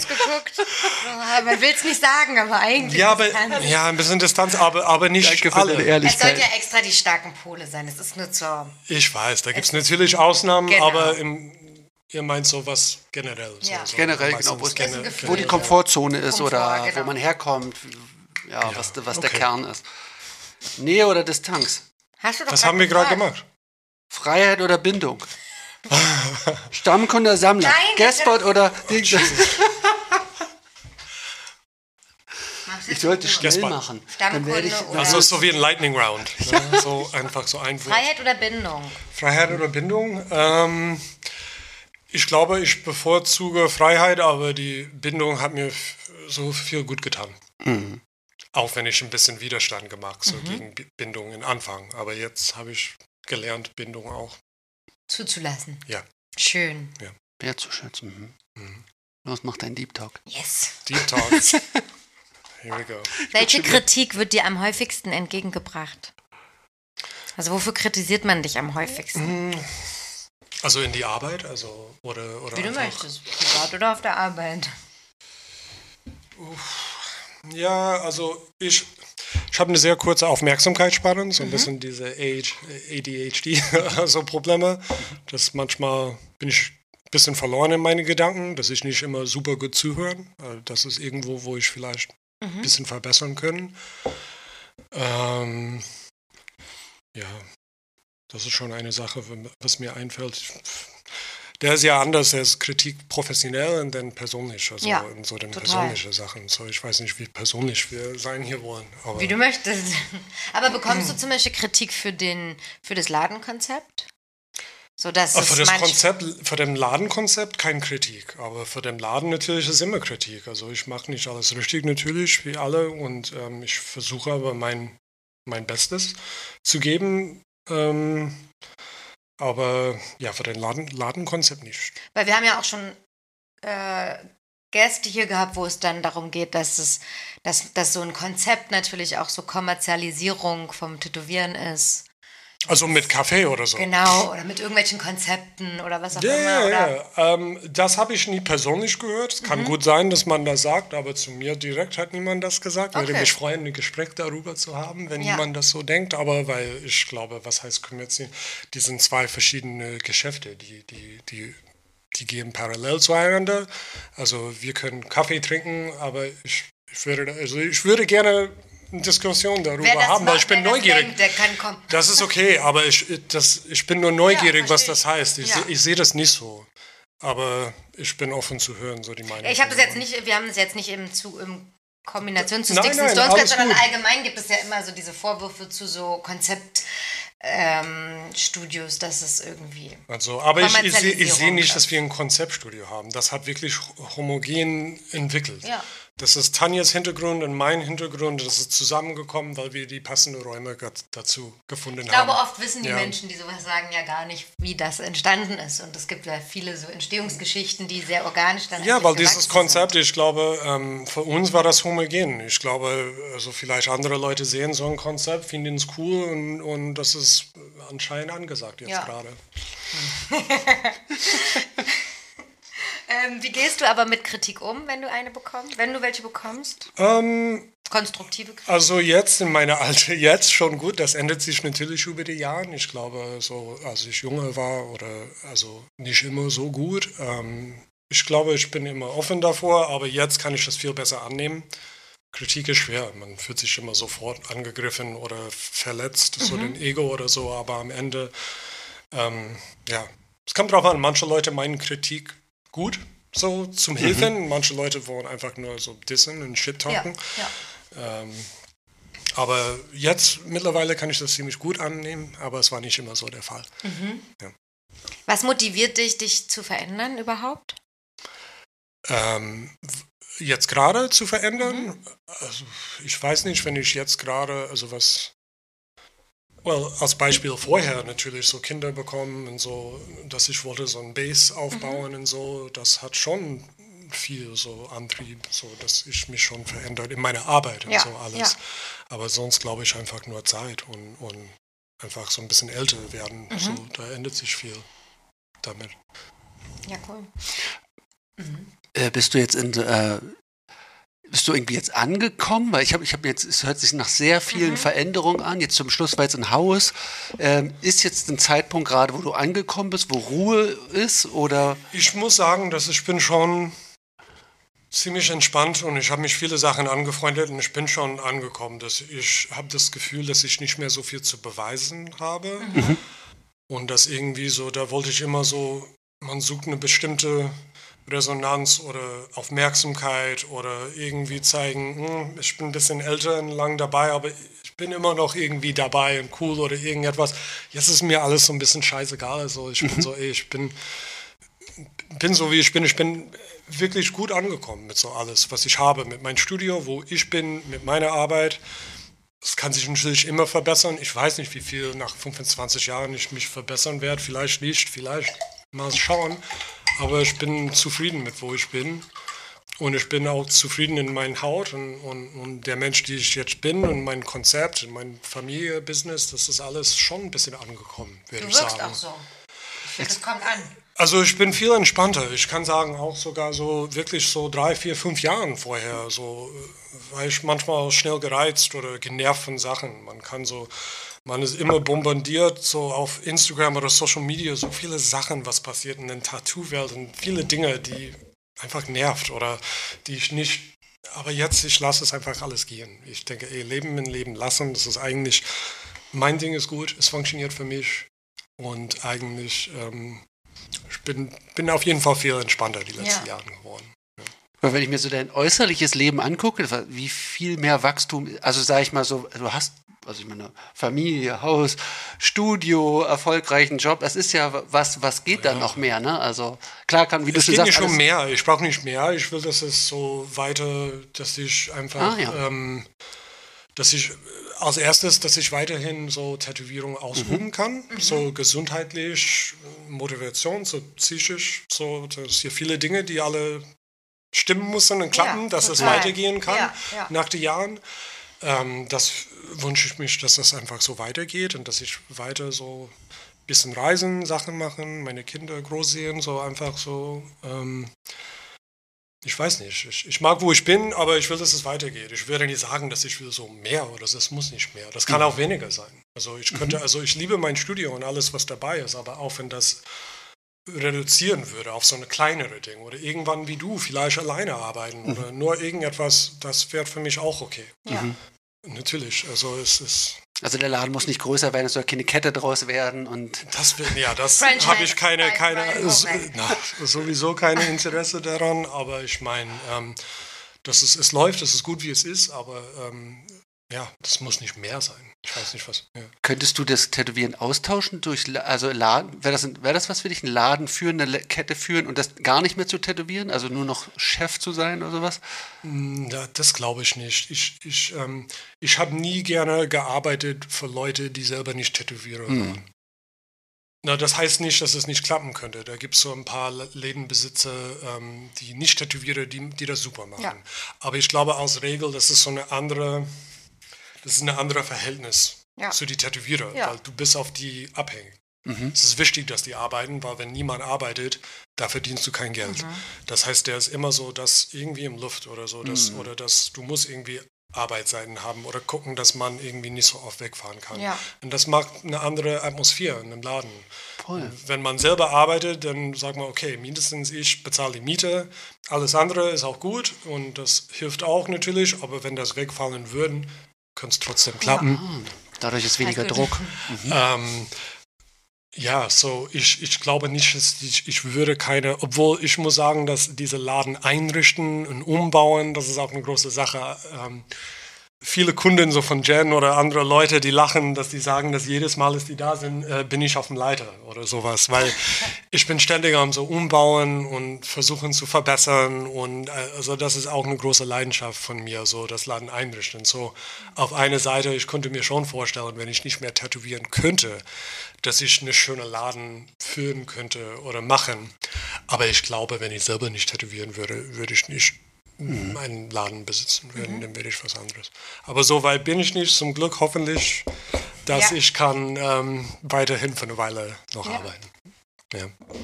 Hast du denn gerade, gibt es psychische, körperliche Probleme oder Befürchtungen, Ängste? Hast Das kommt noch in meiner Frage. Also, so, okay, dann vielleicht frag Kannst du, mal. nein, kann ich. Ah, look at that. Ja, zurückgenommen. You guys, you guys Los. Hast du gerade rückwärts gesprochen? Ich habe nichts gesagt. hat's gespürt, ne? Er hat's gespürt. er This hat's is the connection Ja, ja, wir haben two. so eine, ja, Ja, das wir ist haben leider so eine Connection. Oh. ähm, welches Gefühl kannst du schwer aushalten? Also welches Gefühl ist dir wirklich unangenehm? Ähm, also Stress, Drama, also ähm, ich versuche so wenig wie möglich äh, Drama und Stress in meinem Leben zu haben. Ähm, der, also besonders unnötige, also, un, also mancher Stress gehört dazu mit Familie und Laden und so alles, aber alles, was unnötig ist und wird von anderen Leuten da in einem Laden mitgeschleppt, habe ich wirklich nicht so viel Geduld davor. Kommunizierst du das? Oh ja. Oh ja. ja, also, es passiert nicht oft, aber es ist so schon über die Jahre schon, davon. schon, es ist schon ein paar Mal passiert. Da werden wir nicht drüber reden, aber es, ist, es kommt nicht oft vor, aber es ist auch vorgekommen das geht schnell weiter. Äh, was lernst du aus deiner Arbeit, was dir auch im Leben hilft? Uh, ähm, Oder gab es ja, was, was du also genau- wahrscheinlich, äh, also Geduld zuhören, ähm, so natürlich so, du musst also mit den Kunden natürlich, dass die sich wohlfühlen, dass die, ähm, da, also, ja, also meine Arbeit hat viel mit mir gemacht über die Jahre und wahrscheinlich mit so, also Ordnung und Verantwortung und das, ähm, eine Struktur und so in mich aufgebaut und, ähm, Hatte dein Leben eher die Auswirkung auf die Arbeit oder eher die Arbeit dann Auswirkung auf dein Leben? Beides. Ja. Weil natürlich, als die Kinder kamen, das hat eine große Wirkung, dieser Verantwortungsgefühl, so auf einmal, ähm, ich lebe für etwas außer mich. Ne, Ja. Ich war in dieser komplett ich-bezogene Welt alle diese Jahre und äh, dann auf einmal ist so, so, ein- so ein Kind da und dann das endet sie super schnell. Ähm, und ähm, ja, Mhm. Welche drei Werte mh, beschreiben dich als Tätowierer am meisten? Oder beschreiben dich so bei deiner Arbeit am meisten? also meine Arbeit, ich weiß nicht. Also ich als Tätowierer oder meine Oder- Arbeit selber? Nee, Was- ich, du als Tätowierer. Was, welche drei sozusagen Sachen sind dir so am wichtigsten oder am wertvollsten, wie du arbeitest oder wie du bist oder sein möchtest? Oh, das ist schwierig. Das ist genau, was ich gefürchtet so auf Deutsch, weil ich glaube, in solche Fragen ist viel einfacher, Ah. wenn man in die Muttersprache reden kann. Aber ähm, ja. Ähm, Werte ist ja auch ein ziemlich schwieriger. Was sind denn deine, was wären das deine? ist schwierig, weil das geht um so, das, Werte. das meinst du so das Perception also von anderen Leuten, also von mir, weil das weiß ich nicht wirklich, was die Nee, anderen sondern Leute. was dir selber, also zum Beispiel. Ich wüsste jetzt auch nicht, was meine Werte sind. Oh. Das ist eine schwierige Nein, Frage. wir können das Wertespiel mal machen zusammen. I mean, man kann so sagen, ja, dass das, das Qualität, die technische Qualität von dem Arbeit, aber das ist nicht, was du suchst. Oder? Doch Nee. könnte Du wirst ein bisschen mehr ist- tiefer. Ja, ja, genau. Das wäre kein Wert. Doch, das technisch- ist natürlich, ja, genau, Qualität, Anspruch, technischer Anspruch, das wäre natürlich auch ein Wert als Tätowierer. Aber man könnte auch sagen Höflichkeit. Oder Ah. Natürlich, ja. Frauen Ich, oder- ich will natürlich, dass die Leute so, die, die fühlen sich safe und, und ähm, so gehört und Mhm. ähm, dass die eine gute Erfahrung haben, das ist schon wichtig für mich. das und, und natürlich, trotz allerbester Versuch, das klappt nicht immer. Mhm. Also das klappt meistens, aber das, manchmal ist das so, dass du nicht ganz irgendwie klickst oder irgendetwas da so ein bisschen schief geht. Und Mhm. das passiert nicht oft, aber wenn es passiert, ist schon nicht schön und so unangenehm. Aber ich glaube, in die großen meisten Fälle so klappt es ziemlich gut. Ich versuche mal wirklich ähm, ähm, die Kunden das Gefühl zu geben, dass die wichtig sind. Dass, dass ihre Anfrage, auch wenn es vielleicht nicht die allerspannendste oder so, dass es trotzdem für mich wichtig ist. Und ich behandle das auch so. Das ist auch wichtig, ähm, dass die ernst genommen werden. Besonders für Leute beim ersten Tätowierung. Manchmal wollen sie etwas, der vielleicht nicht so cool ist oder so, aber du behandelst die mit Respekt, du nimmst die ernst und du gibst dir das Gefühl, dass dieses kleine Projekt wichtig ist und dann kommt sie zurück und dann hast du eine Stammkunde. So daraus, die vielleicht beim nächsten Tattoo dich wirklich austoben lassen. So. Ja. Mhm. Welche Frage würdest du gerne über dich beantworten? Welche Frage? Mhm. Was heißt Welche selber? Frage soll ich stellen, die so. du wirklich schon immer gerne über dich beantworten würdest? Das- Ich liebe die Frage. Echt, das, das, ich weiß nicht, ich habe so. Also eigentlich ist ja die Frage, was würdest du eigentlich gerne mal von dir erzählen? Also was, was wir schon, Was du wichtig was wir findest. nicht, was ich wichtig finde, ich weiß nicht, ich glaube, wir haben schon ziemlich viel gesprochen jetzt Ja, so über alles. Ja. Ähm, ja, ich glaube, ja, wie gesagt, das ist schon mein erstes Mal so ein Podcast oder irgendwelche Gespräche zu haben oder Tätowierung, solange das, ähm, weiß nicht. Mhm. Ich, ich habe leider keine coole Antwort. Das macht gar nichts.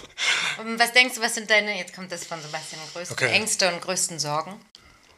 Also Ängste und Sorgen, klar, also ähm, dass man, dass irgendwas kommt, so ähm, gesundheitstechnisch oder so, weil jetzt ich bin in die Alte, das Bekannten von mir oder Leute ich kenne, so erleben schon Schwierigkeiten Ja. so mit Gesundheit oder so Unfälle, dass ich auf einmal, das ist ja schon schwierig mit Tätowierer, wenn du einmal so auf einmal was passiert. Also der Martin Meyer, der bei uns äh, arbeitet, der ist vor zwei Monaten vom ähm, Auto mitgenommen auf sein Fahrrad und er hat so beide Handgelenke ähm, kaputt gemacht. Beide. Hm. Ja, also eins mit so Metallplates. Und er ist zum. Glück, zum Glück, er ist wieder am Tätowieren jetzt.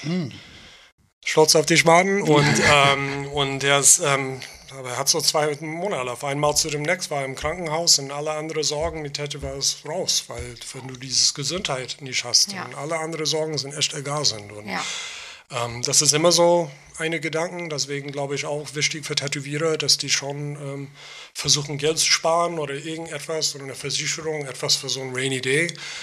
Ähm, viel- sehr oft wir Tätowierer, wir leben in dem Moment und denken nicht immer an Zukunft und so, aber das ist etwas, was wichtig ist. Und manchmal habe ich schon Sorgen, dass ich ähm, das nicht machen kann oder so oder ähm, also das ist arbeitsbedingt. Ähm, also ja.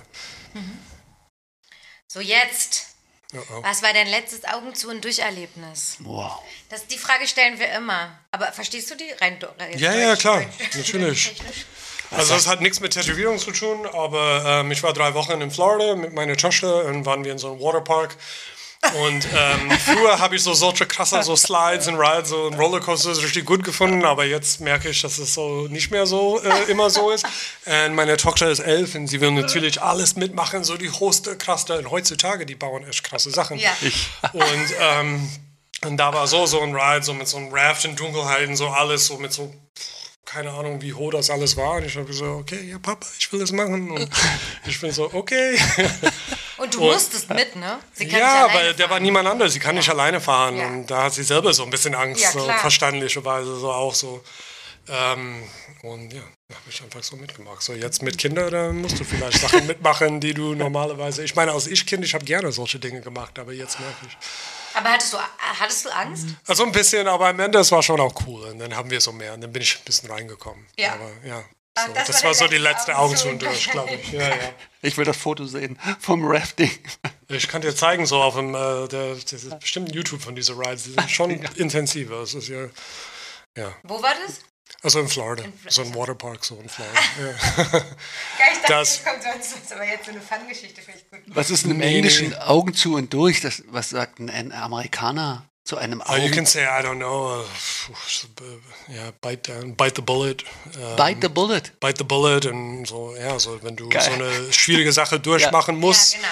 Und so, ja, so bite the bullet, wahrscheinlich, das kommt aus so die Kriegsseiten, wenn die müssen so amputiert oder, oder so operiert, vor, Ah. dass die einfach so ein Bullet, also so, Damit sie die Zunge ja. nicht. ja, das so, dass, die dass die einfach so runterbeißen, so und dann passiert was. So.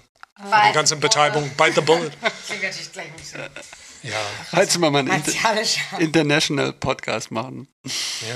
Gibt Sachen, die so jetzt gerade vor euch liegen? So die Projekte oder Sachen im Laden oder irgendwas, was Ähm. jetzt für dich so, so ein nächstes Ding ist? Ich weiß nicht. Also ich glaube, also wir, so als ich und meine Partnerin, so haben etwas jetzt, was gut funktioniert Ja. und haben nicht das Bedürfnis, dass es muss wachsen oder es muss weiter. Das läuft für uns. Das funktioniert. Das ist nicht zu groß, aber es ist auch nicht klein. Es ist eigentlich so genau richtig. Und ähm, wie gesagt, ich möchte einfach nur weitergehen, wie wir sind. Also und ähm, bestimmt, das wird nicht für immer. Also mal schauen. Irgendwann wird die Kinder dann groß und ähm, wenn wir überhaupt in Deutschland bleiben, ich weiß nicht, da gibt es viele Fragen, die schon in die nächsten acht bis zehn Jahren kommen. Dann können wir dich nochmal einladen. Ich weiß nicht, also Berlin ist natürlich, also Deutschland ist nicht meine Heimat. Also ich mag das hier, Ja. aber ähm, das glaube ich nicht, dass ich hier für immer bleiben werde. Vermisst du deine Heimat? Ähm, das ist schwierig, weil meine Heimat ist so, was das genau heißt, das hat sich ein bisschen geändert, weil ich habe keine Familie mehr in New York. Also meine Mutter und Schwester wohnen in der Nähe von Miami. Mein Vater wohnt in Las Vegas. Ähm, und wenn ich immer nach die Staaten, ich gehe sehr selten nach New York. Also da waren wir im April und das war das erste Mal seit fünf Jahren, dass ich da war. Das war voll schön, das wieder zu entdecken, aber ich erkenne die Stadt fast nicht mehr. Es ist so Ich kann anders sagen, das geworden. verändert sich doch bestimmt noch schneller als Die, hier. die Stadt ändert sich so schnell und das ist, ich finde es schön. Und klar, manche Dinge sind familiär und, ähm, schön, aber ich weiß nicht, so, ich weiß nicht, ich habe so einen Ort, wo ich sage, ja, das ist meine Heimat, wo ich zurückkehre. Wenn ich wieder nach die Staaten ziehen würde, dann wäre es wahrscheinlich nicht in New York oder sowas, und mehr so in die Natur. Ne? Da gibt es so viel Natur und so Platz, aber auf jeden Fall irgendwo warm. Ja. Kein Bock mehr auf Winter. Aber ich irgendwo, wenn ich irgendwo nochmal umziehe, das wird bestimmt so ein warmer Krieg. Aber wie ist es, wenn du jetzt in deinen alten Bezirk sozusagen in New York wieder gehst? Ähm, Das ist total weird. ist Aber ich habe meine Kinder anders. natürlich, ich habe die so, wir waren auf die Straße in Brooklyn, wo ich so äh, meine erste eigene Wohnung mit meinem Ja. besten Freund hatte und haben mir das angeguckt und so eine alte Brownstone in Brooklyn. Ja. Das war schon schön und wenn ich mein, ähm, aber meistens, wenn ich nach die Staaten, also ich gehe zu arbeiten, das ist in Florida oder ähm, ich arbeite regelmäßig auch in Los Angeles, Ja. weil das in der Nähe von meinem Vater ist, nicht so weit weg. Und ähm, ja.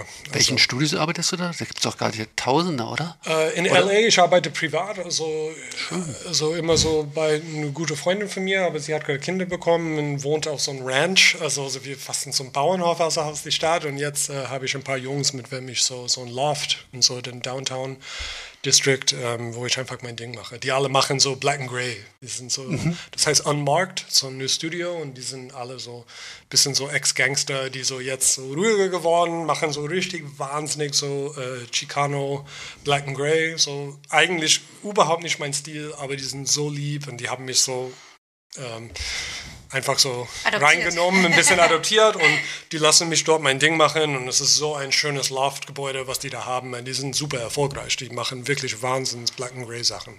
Es ist nicht mein Stil, aber ich, ähm, ich Du bist ja amerikanischer. Staatsbürger, ne? Klar. Das heißt, du kannst ja einfach Klar. dorthin gehen. Ja. Was, man, was machen denn jetzt ähm, europäische TätowiererInnen, wenn sie in den Staaten tätowieren wollen? Ja, das Weißt ist so ein das? bisschen äh, schwierig. Das ist doch so eine also, äh. Illegale Einreise also natürlich. the theoretisch darf man das nicht machen Ja. ohne eine Visa.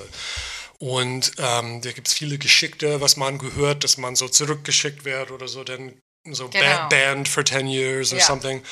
Ähm, aber es ist eine Glückssache. Also die meisten Ankommen so in Amerika, die suchen nicht durch deinen Koffer. Das passiert sehr selten heutzutage. Da war eine Phase, wo es häufiger ist. So, da kommen immer noch viele ähm, äh, Europäer, die wollen nach Amerika, die versuchen das, die wagen das, aber was auch gesagt werden muss, ist jetzt mit die neue Equipment, die Pens und so alles, muss man nicht so einen kompletten Koffer voll von Griffstücke, ja. Nadeln und Farben. Und manche kann so ein Setup in so eine, wie so eine kleine Handtasche. Die haben Ja. die Maschinen, Cartridges oder Farben oder nur schwarz können sie einfach ausleihen.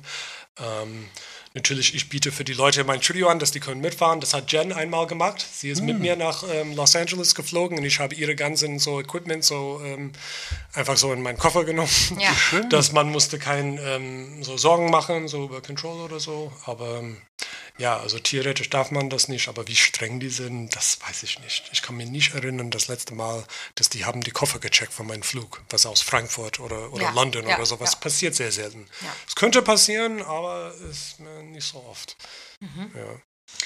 So, Freunde, wir nähern uns dem Ende. Wenn man bei dir einen Termin haben möchte oder bei irgendjemandem aus deinem Shop, dann schreibt man bei Instagram oder eine E-Mail oder Ähm, also bei mir einfach eine E-Mail. Ähm, da kann man natürlich auf dem Instagram, da ist so ein Button, so der Kontaktbutton, der geht zu E-Mails. Und für den Shop ähm, sagen wir wie immer, dann soll man die Künstler äh, aussuchen, äh, die man will. Und man kann die einfach direkt kontaktieren.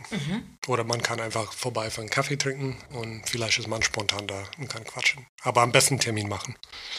bei Sticks and Stones auf dem Instagram-Account sieht man auf jeden Fall alle. Da sind alle, Alle- Tätowierer zu sehen, da posten wir über die Gasttätowierer und so auch. Und ähm, ja, das ist ja alles da. Ja. Darf ich was, darf ich eine andere lustige persönliche Frage stellen? Klar, natürlich. Ähm, weil du ja eigentlich amerikanisch sprichst, ihr gendert nicht, ne? Also es Ähm, gibt eigentlich ja das, die, ich- die Form nicht im amerikanischen. Nee, wir gendern nicht und das, ich weiß, das ist etwas, wo ähm, ich will jetzt irgendwie Entschuldigung sagen, ich weiß, mein Deutsch ist nicht perfekt Nein, mit nein, grammatisch und so gendern. Ob es überhaupt eine Form dann gibt im Englischen, Nein, wo das gegendert würde. Nee, gibt's nicht. Ja. Was natürlich das manchmal so ein bisschen ähm, leichter mit manchen Sachen so ähm, zu sprechen, so die Sprache in unserer modernen Welt jetzt, so ähm, da gibt es Wörter für manche Dinge, die nicht gibt so auf Deutsch und so. Ja. Ähm, aber ja, aber ich weiß das. Wo kommt das her? Habe ich so irgendetwas falsch gegendert oder was? Oder? Nee, nee, ich habe Ja. gerade überlegt, Ja. weil ich habe gerade TätowiererInnen gesagt, und dann habe ich gerade mich gefragt, Ja, ob ja. du das Nee, nee, nee, das- das- das haben wir nicht auf gibt. Englisch. Genau. Nee, nee, das haben wir nicht. Und ihr Nee, unterhaltet euch im Laden ja wahrscheinlich meistens Englisch alle, ne? Meistens Englisch. So manchmal Deutsch, aber wir sind sehr international und ähm, auch alle die Deutsche, die bei uns arbeiten, sprechen fließend äh, Englisch auch so. Also Ja. meistens Englisch, ja. Ja, also wer bei Ja. Tanja einen Kaffee trinken will oder sich bei Sticks and Stones tätowieren lassen möchte, der ähm, schreibt. Oder Instagram. Tschüss. Whatever. Es war sehr schön, dass du da warst. Vielen Dank. Äh, ja, das hat mich auch gefreut. Dankeschön. Die Wartezeit hat sich gelohnt. Ja. Dankeschön. Oh. Tschüss. Tschüss.